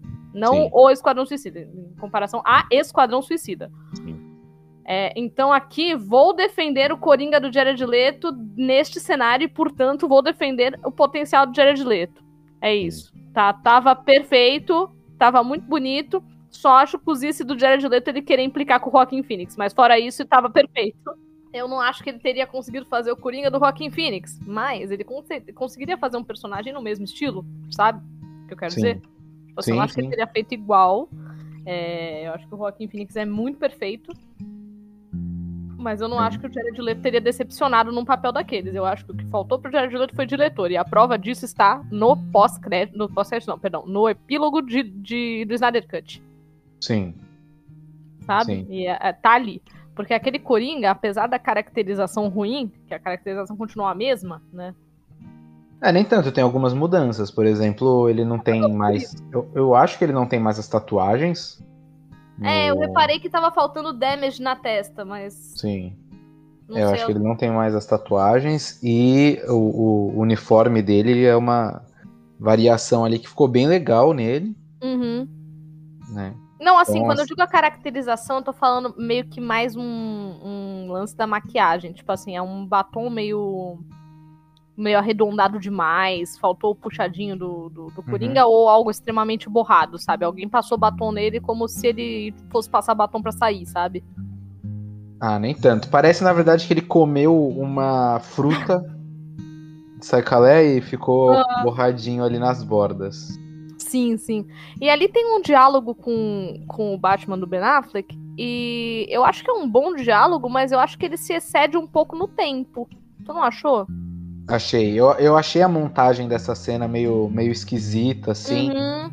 É, eu acho que os cortes não foram tão bem pensados, assim. A gente falou no cast sobre o lance de, de montagem, assim, que o Snyder gosta de contemplar, né, o, o É. plano e ficar bastante tempo.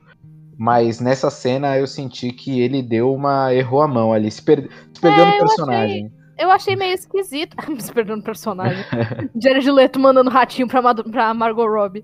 É, Não, mas é, é- realmente eu, eu senti isso. Eu achei que ela distou um pouco. E eu não sei se é porque ela tá num, num momento do filme onde todo mundo já espera que acabe. Eu não sei exatamente o que, que acontece com essa cena. Ela tem um ritmo estranho. uhum, sim. É, Eu acho que é mais o ritmo mesmo. Mas assim, a conversa, o diálogo eu acho bom, apesar de ser um pouquinho excessivo.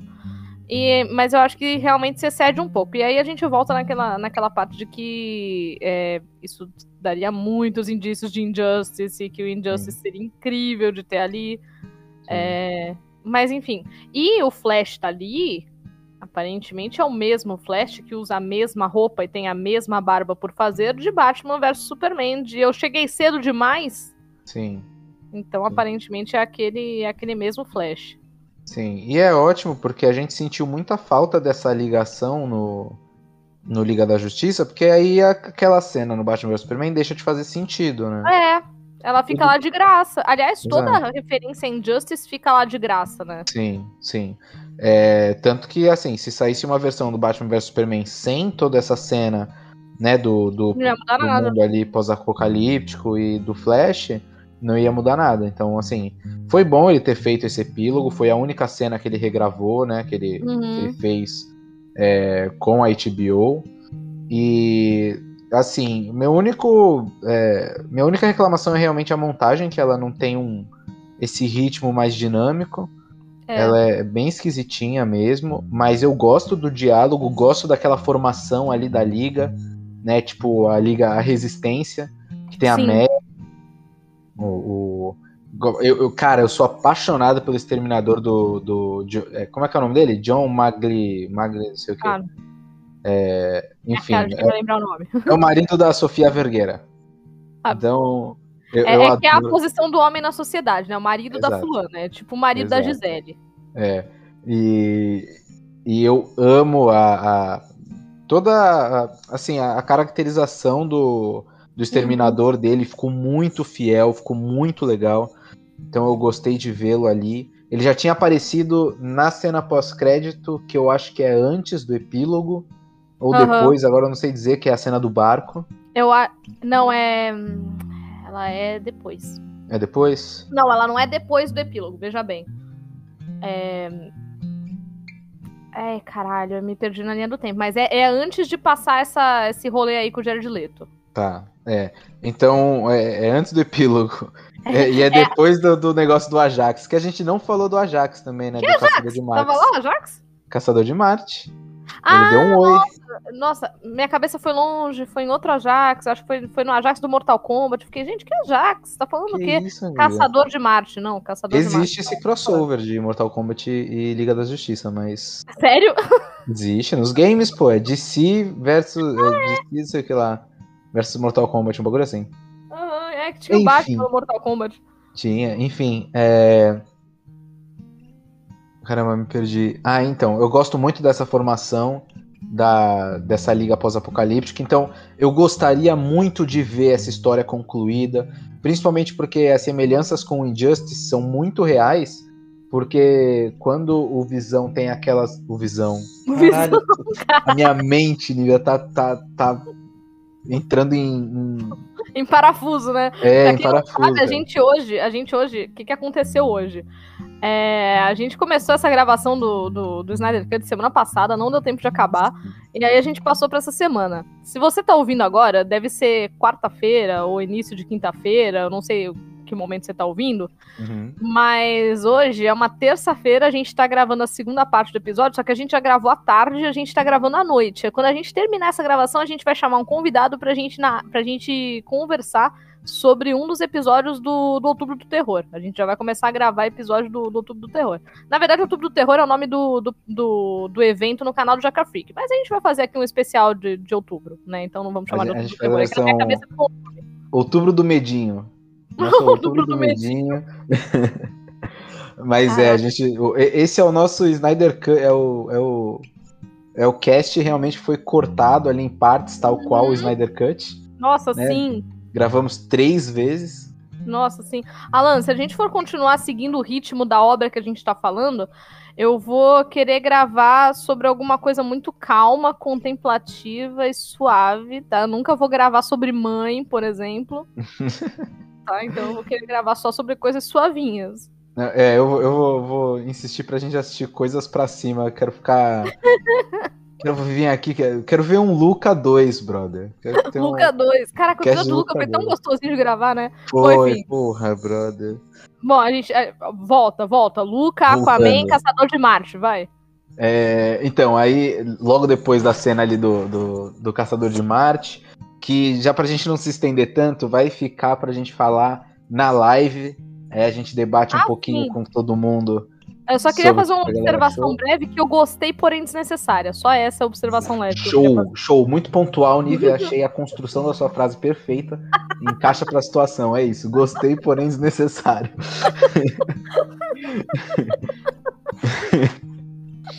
Mas. Tô rindo igual idiota. Ai, Deus, mas é isso. É isso que ela é. Mas eu gosto muito do, desse exterminador e eu gosto muito da cena do barco. Você reparou na diferença sutil da cena do barco com o da cena do barco do Edon Cut pro Snyder Cut? Eu não sei de qual diferença sutil você tá falando, mas eu reparei que há uma diferença. No Edon Cut, quando eles estão reunidos no barco ali com o com o com o, o Jesse Eisenberg que faz o, o Luthor. Qual é o nome? Lex Luthor, ele mesmo. Ele tá ali com o Lex Luthor, o exterminador, e o Lex Luthor oferece pra ele um lugar na para ele fazer a liga dele, né? Ele fala assim: "Pô, Uhum. vamos fazer uma liga nós mesmos, né? Em inglês é muito le- mais legal, né? A, a League of Our Own. Uhum. E aí tu fala assim, pô, legal, da hora, muito bacana. No Snyder Cut, o Lex Luthor Uhum. entrega pro, pro, pro- oferece o lugar e tal. Só que aí o exterminador recusa Sim, e aí Reparei. ele fala assim: "Oi?" reparei, reparei. Só que aí ele fala assim: "Não, mas eu tenho um presente pra você e tal". E aí ele fala: "O nome do Batman é Uhum. Bruce Wayne". Sim, muito Né? mais impactante. Muito mais impactante, e, irmão, imagina um filme do Batman onde o Uhum. exterminador vai atrás dele, brother. Sim, sim. Pô, ia ser incrível. Entendeu? Não, fiquei, fiquei até arrepiado. Porque essa cena, eu não esperava nada. E quando teve essa, essa viradinha, é caralho. Mas eu acho que justamente porque na época existia a pretensão de continuar o universo Batman com o. com o Ben Affleck, né? Uhum. Mas como quando eles fizeram todos aqueles cortes, foi retirada essa expectativa, né? Já estavam se pensando em fazer um filme do Batman com outro ator, que acabou sendo o. Robert Pattinson. Robert Pattinson. Tem tudo a ver com o episódio que a gente vai gravar logo em seguida. Enfim. Hum, aliás, deixa eu falar uma coisa sobre o Ben Affleck, que é o seguinte. Eu não sei muito do Ben Affleck em off. Eu não sei se ele tá envolvido em polêmica, eu não sei se tá ou não tá. Mas. Ah, voltou com a Jennifer Lopes, né? Não, eu sei. tá dentro de uma fofoca boa, mas. Não, não, mas eu digo polêmica, assim, aquelas coisas de cancelamento, né? Eu não sei se ele tem rolê desse. Sim. Mas, se tiver, desconsiderem tudo que eu falei, que eu acho que ele tem mais a que ser cancelado mesmo, dependendo do que, que for. Mas, enfim. Uhum. É... Eu lembro que na época que anunciaram ele como Batman, eu trabalhava no estúdio de animação e tinha um cara. E assim, ele era um cara bem mais velho que eu. E ele é, usava como, como frasezinha do Skype, sabe? O subnick ali do, do, do Skype. Uhum. Ele. A, a, frase dele era Ben Affleck's not the fucking Batman. E aí eu ficava tipo. Amigo, deixa o cara interpretar o papel dele, sabe? Tipo, deixa acontecer naturalmente. Opa, desculpa, ser uma musiquinha? Abriu o aplicativo. Deixa acontecer naturalmente. Repete aí a frase pra, pra não atrapalhar a musiquinha. Então, ele ficava. Ele usava a frase dele no, no subnick lá do, do, do, Skype, né? A frasezinha que vem do lado do nome. Ele usava Ben Affleck's not the fucking Batman. E aí eu ficava, Sim. tipo assim, a, o carinha lá do meu trabalho. Sim. Aí. Eu ficava, tipo, eu olhava aquilo, eu ficava, cara, que exagero, sabe? Tipo, dá pra deixar as pessoas interpretarem o bagulho? Porque uhum. eu consigo visualizar muita gente como Batman. Sabe? Sim. E não é como se fosse difícil escalar um ator para fazer o Batman, porque o Batman nada mais é do que um homem branco. E é isso que mais tem em Hollywood. Uhum. Então, assim. Quando escalaram o Robert Pattinson para substituir o, o Ben Affleck depois, eu fiquei foi feliz, porque o Nerdola ficou chorando. E é isso que eu quero na minha vida. E o Robert Pattinson é outro que é um puta ator. E a galera, ai, porque o carinha do Crepúsculo. Mano, eu não sei mais onde que esse cara tem que se desdobrar para vocês pararem de relacionar ele com o carinha do Crepúsculo. Robert Pattinson é muito bom no que ele faz, e ponto. Uhum. Sabe? E aí eu vou defender o Ben Affleck, porque esse cara ficava falando, ah, o Ben Affleck não é o, não é o Batman. Eu ficava, porra, mano, deixa o cara fazer o papel dele. Só porque ele fez um demolidor ruim, não quer dizer que ele vai ser um Batman ruim. Sabe? É, deixa o cara. Eu gosto muito do Batman do Ben Affleck. Eu lembro que na eu época eu tinha eu tinha apostado uh, que se o Batman do Ben Affleck fosse ruim, eu ia pintar meu cabelo de loiro. E tu nunca foi loiro. Nunca fui loiro. E acabou que, assim, depois que eu reassisti Batman vs Superman, ele foi ficando um pouquinho mais ruinzinho para mim, né? Quando eu assisti no cinema foi aquela Batman, Eu não acho que o problema é o Batman do Ben Affleck. O problema Também é onde colocaram é. o Batman do Ben Affleck. Exato. É, eu acho que o, o Ben Affleck faz um trabalho muito bom, assim. É, ele faz o papel que foi exigido para ele, assim, sabe? Eu não, espera, não esperava uma performance diferente. É, é, a proposta era esse cara mais amargurado, então, assim, funcionou muito bem. Não tinha muito espaço para ele, porque ele estava dividindo com o Super-Homem. Então, a, na versão estendida, a gente tem um pouquinho mais dele, né? Uhum. É, do, do Batman vs Superman. É, mas eu gosto dele com aquela cara meio amargurada, assim. Eu acho que funciona. Gostaria de ver um filme solo dele tranquilamente. E tô empolgado porque ele vai voltar pro filme do Flash. Uhum.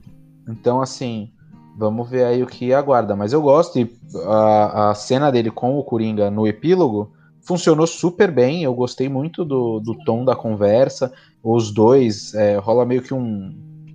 Né, o Coringa sempre meio num flerte e o, e o e o Batman super estressado e cansado ali, tipo, não aguentando mais ter que suportar aquele cara. Uhum. Mas Sim. eu gosto, gosto muito do Ben Affleck no papel dele. Não, eu, eu gostei era isso. Eu queria defender o Ben Affleck no papel do Batman, porque eu não acho que o problema é o Batman do Ben Affleck, eu acho que o problema é onde colocaram o Batman do Ben Affleck. Eu acho que o Ben Affleck, interpretando super-heróis, está sendo mais uma vez injustiçado. Sim. Porque aquele demolidor dele ninguém merece. O pior, ah, não, não, ninguém merece assim, né? Eu acho divertido. Uhum. É ruim, mas eu acho divertido. Uhum. Sabe? Então é só isso mesmo. É, na época era o que tinha, né? A galera também esquece que, pô, quantos anos tem o, o, o Demolidor não, do Ben Affleck? hoje, eu, eu acho divertido. Eu assisto e acho divertido. Foda-se. É, hoje eu... É. Eu me, diver... me diverti, eu vou me divertir, porque eu vou começar a dar risada de tudo, mas. não, digo assim, se estiver passando na televisão, eu não vou ficar puta de ai caraca, tô num consultório médico, só tem isso na televisão. Não. Sabe, tô, tô suave. Tô até de Uhum. boa. Uhum. Então é isso, é só a observação que eu tenho pra fazer que o Ben Affleck com super-heróis ele é meio injustiçado. Sim. É... Tava até pensando em que outro super-herói a gente podia colocar ele, mas já colocaram o John Bernthal, porque eu tava pensando, ah, e se ele fosse o Justiceiro? Mas eu gosto muito Ah, do John eu- Bernthal. É, eu também. Eu não acho que ele funciona, funcionaria muito bem de, de justiceiro, não. Uhum. É, não, deixa pra lá o que eu falei. Mas é, eu acho que ele teria outro super-herói pra fazer que ele poderia fazer bem. Uhum. Mas agora o Jared Leto, que é o Coringa, está com a Marvel e ele vai ser o Morbius.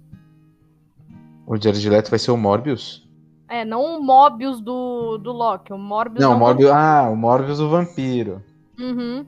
Sim, sim. Olha aí, Aliás, falando de interessante. vampiro, É. Os vampiros sempre vão alcançar a gente, né? Principalmente Sim. hoje. sim. Mas é isso, é isso que, a gente, que eu tinha a dizer sobre, sobre essas cenas. Bom, então acho que já falamos de todos os pontos importantes aí da narrativa de ambos os filmes, né? Uhum. E agora acho que a gente já pode ir para as considerações finais, Nívia. Por favor, diga em algumas palavras o que foi essa experiência para você e que conclusão você tira de, desse passeio, dessa jornada. Ó, eu vou falar uma coisa. Foi um trabalho árduo fa- fazer esse, esse cast com esse. Com essa, com essa temática, porque o filme do Snyder realmente ele é bem grande. Sim. Só que eu vou falar uma coisa, tá? É, foi pra mim um sacrifício, sim, assistir o filme do Joss Whedon, tá? Apesar de que, ah, não, quando eu assisti da primeira vez, achei divertido. Não, eu não achei divertido. Pra mim foi uma pataquada atrás da outra, o, o, o do Joss Whedon. Eu fiquei olhando e pensando, meu Deus, como é que alguém faz um negócio desse depois de 2010, sabe? Uhum.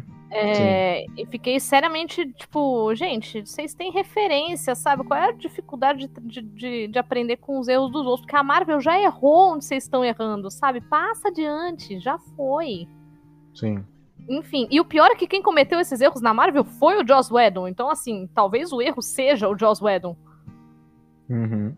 É, mas É, que já isso... tá cancelado. Acho que eu já falei no cast, né? Que Ah, já, já Whedon falou. Canceladíssimo. Sim. E que assim, é, não é que assistir o, jo o do Joss Whedon tornou o do Snyder mais gratificante. Me deixou foi com raiva, porque assim, o do Snyder é gratificante, é bem feito, eu acho que podia continuar. É, eu continuaria assistindo o filme, tipo assim, ah, mas ele teve quatro horas, sim, mas ele é dividido em capítulos, sabe? Eu continuaria assistindo esses capítulos, sem problema nenhum, Sim. sem problema nenhum. Até agora eu estaria assistindo essa porra. Mas o lance é que ele é bom, ele é bom e eu gostei. E o, o, o fato do, do, desse do Joss Whedon existir me deixou pistola. Tanto que eu virei pro Alan, tipo, eu virei pra ele quando eu terminei de assistir o episódio e falei assim: caraca, se eu sou o Snyder, eu dou na cara do Joss Whedon sem dó. Eu, eu assistiria a rinha de diretores Snyder versus Whedon. Caraca, ainda cobrava pipoca de sim. geral. Maluco, sinceramente, sinceramente. Então a minha observação final era que Joss Whedon melhore, melhore, porque sinceramente que falta de respeito com o trabalho dos outros, sabe? Uhum, sim. É, e, pô, eu gostaria de continuar assistindo o que o Snyder tem pra Liga da Justiça. O tom é outro, realmente. Eu acho que, de fato, ele precisava de um, de um tiquinho de, de leveza. É tudo muito pesado o tempo todo. Ok. Mas eu acho que ele próprio conseguiria fazer isso, porque ele tem umas piadinhas que ficam Sim, de um, de um filme pro outro e eu acho que elas funcionam, tá? sim. Então é isso. Alguém, al- algum consultor de humor pro, pro, pro Snyder, que não tá legal. Mas fora isso, eu acho que tranquilamente eu continuaria assistindo. Fica aí meu apelo pra descer. Se quiser continuar, pode continuar, que tava dando certo. Uhum, sim. É, eu concordo contigo, assim, a primeira vez que eu assisti o Liga da Justiça, eu meio que aceitei, né, o do Edon, e eu falei, bom, ok, é, tive uma experiência ok, os personagens são bacanas, beleza. Eu acho que a, a partir do momento que a jornada por libertar o Snyder Cut, né, por tornar público o Snyder Cut começou, a gente foi criando um ranço em relação ao filme do Edon, e ele também foi cada vez mais se revelando como um cara completamente escroto. É, inclusive, pra mim, é, um dos melhores filmes da Marvel era o Vingadores. eu perdi um pouco dessa admiração que eu tive pelo Vingadores, é, justamente por conta do Edon. Uhum. É, o que não, não dentro daqui, daquilo que a gente conversou no cast sobre decepções, eu não deveria né, levar em consideração, mas é, Mas é, no fim das contas a gente sempre acaba é, é relacionando as coisas. Eu não estou isento disso, só por eu pensar é, que o correto seria o contrário, mas uh, foi bem assim, não foi difícil, né? Essa é toda uma situação muito estressante, tanto para o público como para quem produziu, né, para o Snyder, para Warner, que foi completamente irresponsável. Mas no fim das contas a gente finalmente recebeu um filme que funciona, um filme que tem um propósito e um filme que respeita os personagens e um filme que mostra que o Snyder é, tinha planos diferentes da Warner que não tem planos que ela vai tipo fazendo tudo à moda caralha, né? Exato. Então assim, feliz pelo Snyder Cut, triste que a gente não vai ver a continuação, porque eu veria mais. É, então, eu também. É isso. Exato. É e bom, acho que chegamos no final do episódio. Nívia, seus. Como é que é o nome do negócio, Nívia? Jabá? Seu jabás, por favor. Jabá! TV, mano, eu não vou cortar. Que é para as pessoas verem o, a sequela da pandemia, que fica que a gente fica meio bugado na mente. Não lembra, as palavras não vêm. Uma vez já publicaram meu nome como Nívia Peixoto, não sei porquê. Mas Nívia meu nome Peixoto? é Nívia Alonso. Tu tem Peixoto? Não tenho, meu nome é Nívia Alonso e mais dois sobrenomes, nenhum deles é Peixoto. Mas já publicaram meu, meu nome em live como Nívia Peixoto. Eu fiquei, gente, o que, que tá acontecendo? Mas não, meu, meu nome é Nívia Alonso, tá? É Alonso com S, por favor, que já escreveram com C cedilha. Eu não sei como é que pode isso, mas tudo bem. Nive Alonso. Inclusive, Nive, ah. tu sabe que eu tenho Alonzi tatuado no braço, né? Tenho, eu acho incrível. Tem gente que já leu Alonso. Caraca, bicho, eu acho incrível. Pra mim é uma puta homenagem. Tem um amigo que tatua seu nome, sabe? É. Enfim. Ela me segue, né? Sim. Eu sempre lembro de você quando eu olho. Olha, tá vendo? É incrível. Meu nome é Nive Alonso, tá? Não é Peixoto. Mas é, o meu arroba por aí é ruiva underline em comum. Até o dia que eu ficar morena de novo. Mas por enquanto é ruiva underline em comum. Vai chegando aos poucos esse dia. É, mas tá, né? Eu tô com quatro dedos de, de raiz de cabelo.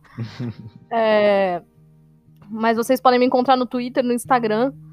É, e na Twitch, com o Mar de Contos né, twitch.tv barra Mar de Contos, que é onde a gente faz as lives aqui do canal. Então a gente tá gravando esse episódio agora e na quinta-feira a gente vai ter um, uma live para comentar sobre esse episódio com vocês e saber as, as opiniões de vocês acerca do Snyder Cut. Tá, então a gente não quer só ficar palestrando, a gente quer saber o que você tem a dizer. Então, se você tem algo a dizer sobre o Snyder Cut, cola com a gente. Essa semana é na quinta-feira, tá? Mas geralmente é, é às segundas-feiras lá no Mar de Contos. Se você quer saber quando que a gente tem programação, siga arroba Mar de Conto nas redes sociais. Mar de Contos nas redes sociais. Que são Twitter, Instagram e, óbvio, a Twitch. Sim. É isso. Meu arroba é ruiva underline em comum e eu sou encontrada também no Mar de Contos. Bom, e eu, você pode me encontrar nas redes sociais como arroba Alan E basicamente é isso, né? O que sobra do jabás para mim é falar o meu nome. Ah, eu, tenho, eu tenho uns poréns aqui de jabá também pra fazer, posso? Ah, claro, sempre. Pera aí, eu vou fazer um barulho aqui, pera. Pronto. Seguinte, como esse episódio sai ainda essa semana, eu vou fazer uns jabás sobre o mês de outubro, sobre coisas que vão acontecer no mês de outubro. Então, atente aos jabazinhos. Anote aí Aqui na sua agenda. É, não são exatamente jabás, né? São programações, mas Programações. Este sábado, dia 2 de outubro, e no próximo sábado, deixa eu ver que dia é o próximo sábado, acho que é dia 9. É, dia 2 e dia 9. Eu vou estar narrando RPG lá no canal do Jaca Freak, na Twitch. Então, twitch.tv barra Freak. Eu vou estar narrando Vampiro à Máscara. É um evento histórico conhecido de Vampiro à Máscara, é um evento histórico importante de Vampiro à Máscara que eu usei como cenário. Que o Jacaúna já narrou para mim esse mesmo cenário, mas como ele é uma guerra, e guerras têm dois lados, eu vou narrar o outro lado da guerra.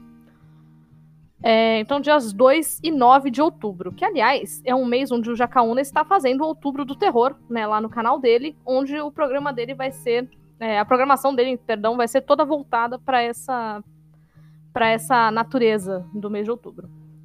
Dito isso, eu também vou estar no canal do Jaca nos dias 3 e 10. Que. a- acho que são dia 3 e 10, ou é só dia 3, eu não tenho mais certeza. Mas eu vou estar lá também. Amiga, tá ficar- passando a agenda errada.